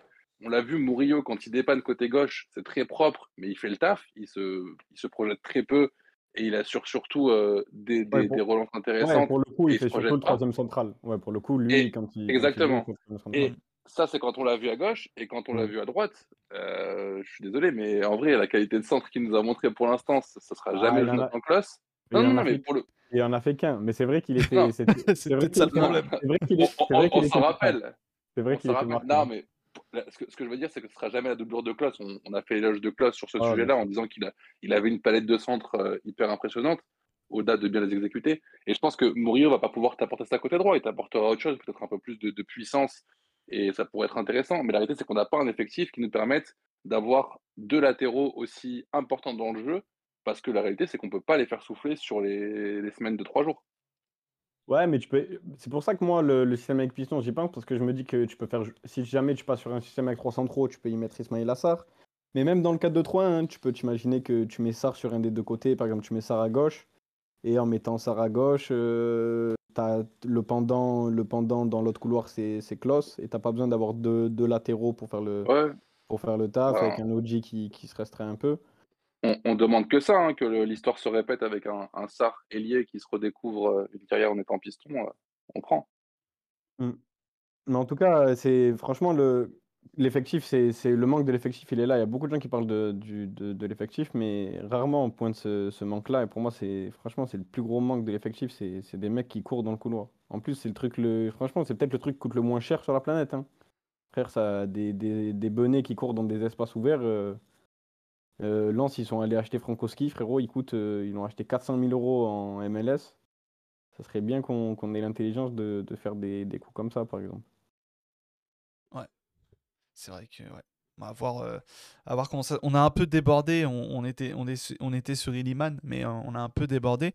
Toi, Yanis, euh, ton regard de supporter extérieur par rapport à, à ce début de saison d'Illiman NDI et même peut-être plus globalement par rapport au joueur qu'il est, tu te situes où? Moi, bah, le moi genre j'ai de joueur que t'aimes, hein, je cette pense, saison. hein. Ouais, j'ai découvert cette saison parce que je vais pas mentir. hein, Tu enfin, regardes pas Sheffield United pas- en Championship? Ouais, je regarde pas Eh Sheffield. Je ben. l'ai vu un peu avec le Sénégal en Coupe du Monde, mais voilà, c'était pas, j'ai pas non plus euh, beaucoup de références sur le Non, joueur. Après, sur le style du joueur, euh, sur le style de joueur, j'ai, ça me fait, il me fait un peu penser sur certaines euh, prises de balle accélération à Memphis Depay, tu sais. Ouais. Je y sais a, pas il y en a la. quelques-uns qui ont fait le parallèle, je suis d'accord avec Ah toi. ouais? Ouais, j'ai Bah, je il y a, il y a un peu de ça, mais par contre, il n'y a pas encore du tout le. Enfin, je trouve que sur le dernier geste, la dernière passe, le dernier, le dernier tir, je le trouve pas juste encore. Euh, sur, sur vraiment le dernier geste ou l'avant-dernier geste, euh, j'ai l'impression que soit ça tremble, soit ça, soit ça utilise pas. Enfin, ça, ça a pas de réussite ou ça, ce n'est pas assez de sang-froid. Mais jusque, jusque là, c'est, c'est le bémol que j'ai avec lui. Et je sais pas si c'est mental, psychologique ou, ou autre chose, mais, euh, mais c'est ça, euh, je pense que c'est enfin, c'est le problème sur les matchs que j'ai vus qui font que pour l'instant, il n'a pas encore convaincu tout le monde et que donc c'est un sujet forcément aujourd'hui. C'est que si c'est un sujet aujourd'hui, c'est que il n'a pas encore totalement euh, rendu euh, satisfaction à 100%. Donc euh, moi, c'est là-dessus, euh, sur les matchs que j'ai vus, c'est là-dessus où, où j'ai eu le bémol. Après, sur le, sur le style du joueur, voilà, même si Depay, moi, c'est un joueur que j'aime beaucoup. Donc si je le compare à lui, c'est qu'il y a, il y a des similitudes, je trouve, Il sur les prises de balles et les accélérations. Il y a la capacité très très vite de, faire une différence. Et dans un football où on demande de plus en plus de faire la différence à la récupération et de plus en plus de faire la différence quand le bloc adverse n'est pas encore bien, regroupé. Il peut faire, très mal sur ces choses-là, en sachant que, en plus, moi, je pense que dans le football, désormais, il faut pas non plus, en parlant tout le temps de la transition à outrance, il faut pas non plus oublier l'art de savoir prendre à contre-pied les blocs regroupés. Qui est, qui est de plus en plus difficile, mais il y a des joueurs, il faut pas oublier le type de joueurs qui sont capables de le faire, et je pense qu'il est aussi capable de le faire par ses, par ses appuis et ses, et, et ces changements de rythme qui, de toute façon, c'est le changement de rythme qui va faire euh, bouger ce genre de bloc, et ces changements de rythme dans ce genre de, de, de euh, oui, de, de, de défense vont faire la différence. Maintenant, je le vois plus axial, moi, que, que côté, Mm. pour répondre à ce qui a été dit tout à l'heure. Euh, je le vois plus axial, mais sur le système que fait Gattuso pour l'instant, euh, forcément, pour, pour qu'il soit axial, comme l'a dit tout à l'heure Optimiste, euh, sans même parler de, de jouer avec 2-10, donc de jouer avec Harit, si tu joues qu'avec le axial, bon, bah, tu joues en code 2-3-1 ou alors tu trouves un autre système. Mais, euh, mais euh, je pense aussi que ce qui pourrait l'aider, c'est d'avoir un Aubameyang beaucoup plus prolifique. Euh, ce qu'il n'a pas, ce que l'OM n'a pas encore aujourd'hui. Mhm. Euh, en sachant qu'avec Vitinha, Vitinha. Non, non. Ouais. Bah, s'il est plus prolifique, euh, ouais, mais Vitinha, j'ai du mal à l'imaginer avoir des affinités énormes avec lui euh, sur le terrain. Euh, même s'il peut l'aider, hein, voilà, les appels, le jeu de corps, enfin toute, toute la débauche d'énergie qu'il peut avoir, mais très sincèrement, bon voilà, Vitinha, moi, les, les, les matchs que je l'ai vu, les entrées que je l'ai vu faire, c'est la première touche, c'est touche de balle, c'est ça va se taper la tête. Euh, c'est c'est vraiment, moi je l'avais vu contre Toulouse, je crois. C'était Toulouse récemment, non? Il y a eu un Marseille-Toulouse, si je dis pas de bêtises. Alors, Euh, euh, ouais, ouais, ouais. Ouais, c'est le c'est le 0-0 euh, dernier match de Ouais, il était ignoble et euh, il était vraiment pas bon. Et, et donc, euh, donc, je pense que Obama, Obama peut l'aider. Lui, euh, lui doit aussi, je pense, se développer. Peut-être qu'il s'est mis beaucoup de pression. Euh, maintenant, euh, offensivement, c'est quand même un profil et un talent qui doit faire du bien à l'OM parce que au final, quand tu regardes, effectivement, il y a Harit, il faut voir le niveau qu'il va avoir avec le retour des croisés euh, sur la durée. Sur la durée, ouais. Mais sinon, mais sinon, il y a, enfin, je veux dire, moi, Ismail Assar, par exemple, je suis pas du tout convaincu, même au moment de son achat, parce que j'ai jamais vu, j'ai jamais vu comme un joueur euh, premium. Enfin, c'est un joueur qui peut faire, qui est déséquilibrant, mais je veux dire, euh, en Angleterre, si tu es à Watford et que tu, tu sais, tu, tu es en deuxième division, tu, tu, ne, tu stagnes un peu, euh, ça commence à poser des questions. J'ai jamais trouvé régulier.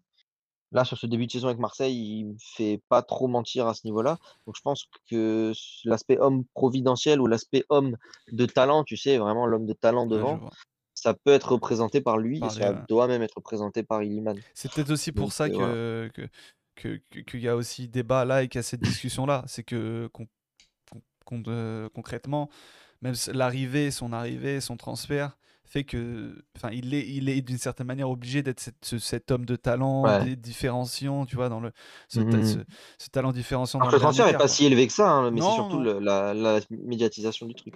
C'est ça. Donc, et puis voilà, et aussi, ouais, gérer ça, euh, comment tu le gères, ce déplacement, euh, comment on Ouais, a et pu puis dire, franchement, voilà, nouvellement papa, euh, tout. Marseille, c'est toujours particulier, hein. hein, encore plus si tu as une, euh, une attache, euh, et donc, enfin, il n'est pas, lo- il est pas local de l'étape, mais c'est comme s'il l'était au final aux Ouais, ca- ouais, ouais, ca- carrément, hein, carrément. Ah, Et ça a toujours été difficile pour ces Je gens-là. pense même que tu fais un sondage, euh, je pense que la moitié des Marseillais pensent que c'est un Marseillais euh, Ouais. de, de- de- du, Ouais, ouais. du cru. hein. Ils sont complètement. euh, les mecs sont, sont, sont pas vifs. hein. Et ça a Donc, rarement euh, été facile pour, tes joueurs, pour les joueurs du, du coin de réussir à Marseille. hein. C'est vrai. Le directeur sportif euh, de Marseille pourra en dire quelque chose. Enfin, il est, il est directeur sportif ou pas encore, euh, Benatia? Pas encore. Mais c'est vrai que c'est marrant parce qu'il y a deux semaines, on avait fait une émission, on avait parlé de lui. Et on avait parlé de ça. Ouais. Et, euh, et depuis, toujours pas. Donc, Ouais, euh, je- moi j'avais cru comprendre que c'était fait, donc euh, euh, bah, nous aussi. peut-être que c'est juste pas officialisé. hein. Je pense que c'est juste pas officialisé. Mais... Ouais, après, ouais, oui. non, euh, ouais. Peut-être que c'est juste pas offi- officialisé ou peut-être que. euh, ou peut-être qu'ils ont vu les matchs de son client entre temps. Ils se sont dit bon, on a déjà, on a déjà un client. Si on ramène son patron, ça va être compliqué de. Ça Ouais, va être un peu alors, chiant sachant ouais, à qu'il est gérer, censé, ouais. il, est- il serait censé ne plus le représenter. Donc euh, voilà. Bon, à voir comment Ouais. ça se. Comment ça se, ouais, comment ça se passera. Mais ouais, à suivre. Mais effectivement, comme tu dis, pour un Marseillais, c'est. C'est toujours plus compliqué euh, à Marseille. Ouais. voilà. C'est l'opposé vraiment de Lyon à ce niveau-là, où pour un Lyonnais, on va dire que tu es un peu dans le cocon où tu peux réussir. Mhm. Et que donc il y a beaucoup qui ont Ou quand réussi. t'es un Marseillais à Lyon, euh, comme Jojo Ferry. Ouais, Jojo Ferry, Momo Larouche, Euh, Mathieu Valbuena. Et puis le jamais, aussi. Diakabi. Jackaby, il est de Marseille Ouais. Non, il est de Nantes, je crois. Euh, T'es sûr? Enfin, en tout cas, on l'avait pris à Nantes. Il On l'avait pris à Nantes, mais après, euh, hein.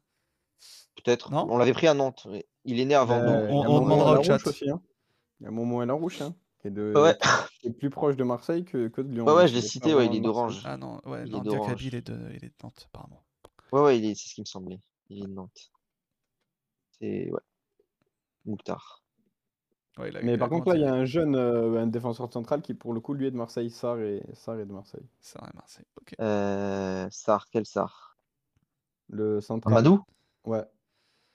Il est né à Marseille ou je savais pas qu'il même pas. Parce qu'en fait, lui, c'est... je pense qu'il est né là où son père jouait à ce moment-là, vu que c'est un fils de footballeur. Il est né à Martigues, ouais. Ah, il était, tu vois, je savais même pas qu'il était au RC Lens euh, avant d'aller à Lyon. Il, est... il a joué dans mes deux clubs. Ah, il est con, lui. Et oui. Ouais, ça, c'est vrai qu'il est de Martigues. Eh ben ouais. Il y, a- il y en a, il y a une belle, euh, il y a une belle passerelle, hein, c'est vrai. Bah, il y a beaucoup de, de clubs euh, intéressants euh, de formateurs à- vers Marseille. C'est juste que Marseille, euh, Il les connaît pas. Mais pas, mais pas l'Olympique de Marseille, juste. ouais, et enfin voilà, il y a les relations entre les deux clubs, ils n'arrivent pas à les avoir, ils n'ont pas une bonne réputation. Enfin voilà, il y a plein, y a de raisons que je connais pas tous. Mais en tout cas, si c'est dans- ouais, visier, parce le que- sud. Parce que t'es modeste, mais Yanis c'est un scout, euh, conseiller, euh, conseiller sportif pour certains clubs. Absolument pas. Il était, euh, il était derrière la prolongation de Mbappé euh, au Paris Saint-Germain. Ouais, j'ai touché euh, 0,5%, ce qui correspond à 300 000 euros. Mais ouais, non. et, et, et sur, euh, sur, euh, sur, sur je rigole parce qu'en même temps, je lis, je lis le chat. Je sais pas de, de qui, euh, de qui parlait Boboy en disant que c'était pas Marseillais pure souche, mais j'ai peur de, de ce qu'il de ce qu'il va dire, ce qu'il va ajouter. Par rapport à Iliman Ndiaye, Ariles, euh, on, on- voilà, on a, il était en mode régie ce soir. Homme de l'ombre. Voilà. Mais il a des petits trucs à dire hein, sur, euh, sur, sur Iliman Ndiaye, Ariles. Est-ce que est-ce que tu as, deux, trois petits mots à ajouter à, tout ce qu'on a, tout ce qu'on a pu dire? Ouais, bah déjà, déjà, je pense que le sujet a été globalement euh, bien traité et cerné par la plupart des hein. intervenants. Avec, des bons euh, intervenants. hein. Ah ouais, il y en a des très bons ce soir. Il y en a des très bons. Euh, en plus, avec des angles de vue qui étaient euh, tous à peu près euh, assez différents. Donc, je ne vais pas essayer de les paraphraser. En plus, j'ai pas trop préparé. Donc, c'est pas forcément, euh, forcément une chronique. Euh, bah, tout d'abord, pour revenir sur ses débuts, déjà, si on doit parler de jeu, je pense que euh, Younes euh, on, a, on a très bien parlé. Mais on a, moi, j'ai revu les qualités du joueur que j'avais pu entrevoir du côté de, de Sheffield et de la, de la sélection, euh, de la- de la sélection euh, sénégalaise. Euh, euh, c'est-à-dire un joueur qui était, euh, qui était quand même très fort euh, dos au but. Je crois que Younes a parlé de top, enfin de, de, de top player, si on devait le comparer euh, aux autres joueurs européens euh, dans le domaine. Euh, également dribbleur, même s'il y, avait, il y a pas mal de, de, brouillons depuis le début de saison. Euh, pour parler de l'adaptation, je trouve qu'elle a quand même été rendue encore plus rude par ce, qui s'est passé euh, dans l'écosystème olympique de Marseille en seulement deux mois après son arrivée, c'est-à-dire le changement de coach, l'élimination en Champions League qui a quand même pesé sur le- le moral des joueurs. Il y a aussi ses, prestations, c'est-à-dire qu'on lui a demandé d'être performant dès le début. Je crois que quatre jours après son arrivée, il doit, aller jouer un match de barrage du côté de, la Grèce avec des coéquipiers qu'il ne connaît pas, un coach qui est tout nouveau et que bah, ça n'a pas, été, exceptionnel, ce qui, est, totalement normal, et qu'on a eu droit à des conclusions et des critiques qui étaient quand même assez hâtives. Je pense qu'elles sont illustrées par euh, j'ai déjà le, classique m'a fait Valère Germain, qu'un chroniqueur a pu euh, dire sur une, une grande radio, une grande antenne. Euh, et pourtant, je trouve quand même que globalement, les supporters ont été assez sévères parce qu'à quelques détails près, et là, pour rentrer en contradiction avec les stats qu'on a nous-mêmes postés euh, sur le compte Instagram et je crois aussi sur euh, Twitter que tu as énoncé tout à l'heure, Yous, si je dis pas de bêtises. Et du coup, c'est comme Alba l'avait signifié dans un de nos podcasts précédents, je me rappelle, ouais, c'était Alba qui l'avait dit. Euh, à quelques détails près, tu peux considérer le début de saison de Gilliman NJ comme, euh, euh, co- comme réussi. Euh, je pense que le problème, comme il a été identifié par Yanis, ça, ça avant tout son inefficacité devant le but. C'est-à-dire que si Liman Ndiaye met cette occasion face au Panathinaikos, je ne sais pas si vous vous rappelez, mais il dribble 2-3 joueurs, il arrive dans la surface et tire au ras du poteau, qui met ce but à Amsterdam, et il y a d'autres occasions aussi qu'il a, qu'il a dû rater qui étaient quand même assez flagrantes. je crois qu'au niveau des expected goals, il a 2-3, c'est ça? Je pense qu'on dit que le début de saison, il est réussi et, on s'enflamme parce qu'on a vu un joueur qui est quand même impliqué aussi sur un but contre le Havre, qui n'est pas comptabilisé statistiquement, mais, qu'on a quand même un aperçu d'un joli talent avec un beau potentiel et qui a tout pour, tout pour exploser cette, cette saison. Je pense qu'aussi, au moment où il convient d'analyser ses performances, il y, a eu, il y a quand même une forme d'incompréhension si on se met d'un point de vue général en tant que supporter de l'Olympique de Marseille. C'est-à-dire que au moment où il arrive, on ne sait pas à quel type de joueur on doit s'attendre même quand tu connais son profil. Il y a quand même 14 millions d'euros qui sont dépensés. Il y a énormément de bruit tout l'été. C'était clairement le dossier de l'été entre le dossier de l'arrivée, les tractations entre l'OM et Sheffield, son arrivée à l'aéroport où il a quand même été accueilli limite comme Alexis Sanchez. Donc il y en a qui attendaient peut-être un, joueur qui avait de l'impact dès les, premiers matchs, qui te faisait gagner directement les premiers matchs, et d'autres qui s'attendaient peut-être à un potentiel, qui ne devaient pas tout de suite surfer sur la vague de, de ce qu'il avait fait à Sheffield et, exploser soit sur la deuxième partie de saison, voire même sur, sa deuxième saison à l'OM. Et vraiment, moi j'ai ressenti que ça l'impactait, même si ça s'est pas autant manifesté que par exemple pour un, Valère Germain. Je crois, je me rappelle, il n'avait pas mis but sur les six premiers mois, en dehors du, match de Ligue Europa, d'un barrage où il avait mis un triplé. Il n'avait pas marqué pendant six mois. Euh, NJ, tu as quand même senti la pression sur certains instants et je trouvais que même dans ses performances, ça s'est fait ressentir euh, en sélection, où il avait aussi fait un mauvais match, je crois que c'était contre l'Algérie, où il avait eu énormément de difficultés. Donc, c'est euh, normal contre l'Algérie. C'est normal contre l'Algérie, surtout face à Aït euh, mais voilà, donc c'est quand même difficile. Et je trouve que, je crois que c'est Yanis aussi qui a dit ça tout à l'heure. Aubameyang, les performances d'Aubameyang ne l'aident pas forcément, dans le sens où il y en a qui peuvent se dire que c'est lui qui doit prendre la succession du leadership d'Alexis Sanchez, parce que, en, tout cas dans, la zone offensive, parce qu'Aubameyang ne, ne le fait pas. Et euh, moi, dans tous les cas, si je dois donner mon avis personnel, je crois que je l'avais dit sur le média, moi j'ai confiance en Iliman Ndiaye, un peu comme vous tous. Je pense que c'est typiquement le genre de joueur qui, dans sa trajectoire, va, euh, euh, gagner en efficacité sur la seconde partie de saison, je trouve que le repositionnement par Gattuso sur le côté est pas si inintéressant que ça, même si pour moi c'était un joueur qui ne devait pas évoluer sur les ailes. Je trouve que l'utilisation qui en est faite par Gattuso, elle est, elle est intéressante. Mais en fait, le, problème qui se pose, même si on va pas essayer d'être, de trop être dans les projections, c'est que c'est un joueur qui doit aller en, Côte d'Ivoire au mois de janvier, comme plusieurs Olympiens, qui va avoir un rôle important parce que c'est clairement devenu un, titulaire avec les Lions de la Teranga. Et est-ce que ça va pas être dur pour lui d'enchaîner, sachant que il sort de, Championship, ou si je dis pas de bêtises, il y a 40, voire, euh, voire 50 matchs dans une saison, comme si tu jouais la Coupe d'Europe. Euh, il, a, il, a, il, a commencé en juillet très tôt. Euh, il va enchaîner la canne. Derrière, il va, devoir, il va devoir revenir à l'OM. Je pense que ça va être compliqué pour lui à, à, digérer. Et j'ose espérer tout de même qu'on va avoir une petite surprise. Mais je, je suis je suis pas pessimiste sur le, sur le reste de la saison, mais je pense que l'explosion d'Iliman Ndiaye, on la verra plutôt. Euh, peut-être l'année prochaine. peut-être l'année prochaine. Et c'est ça qui me fait un peu de mal parce que moi, clairement, je, les vois directement, les,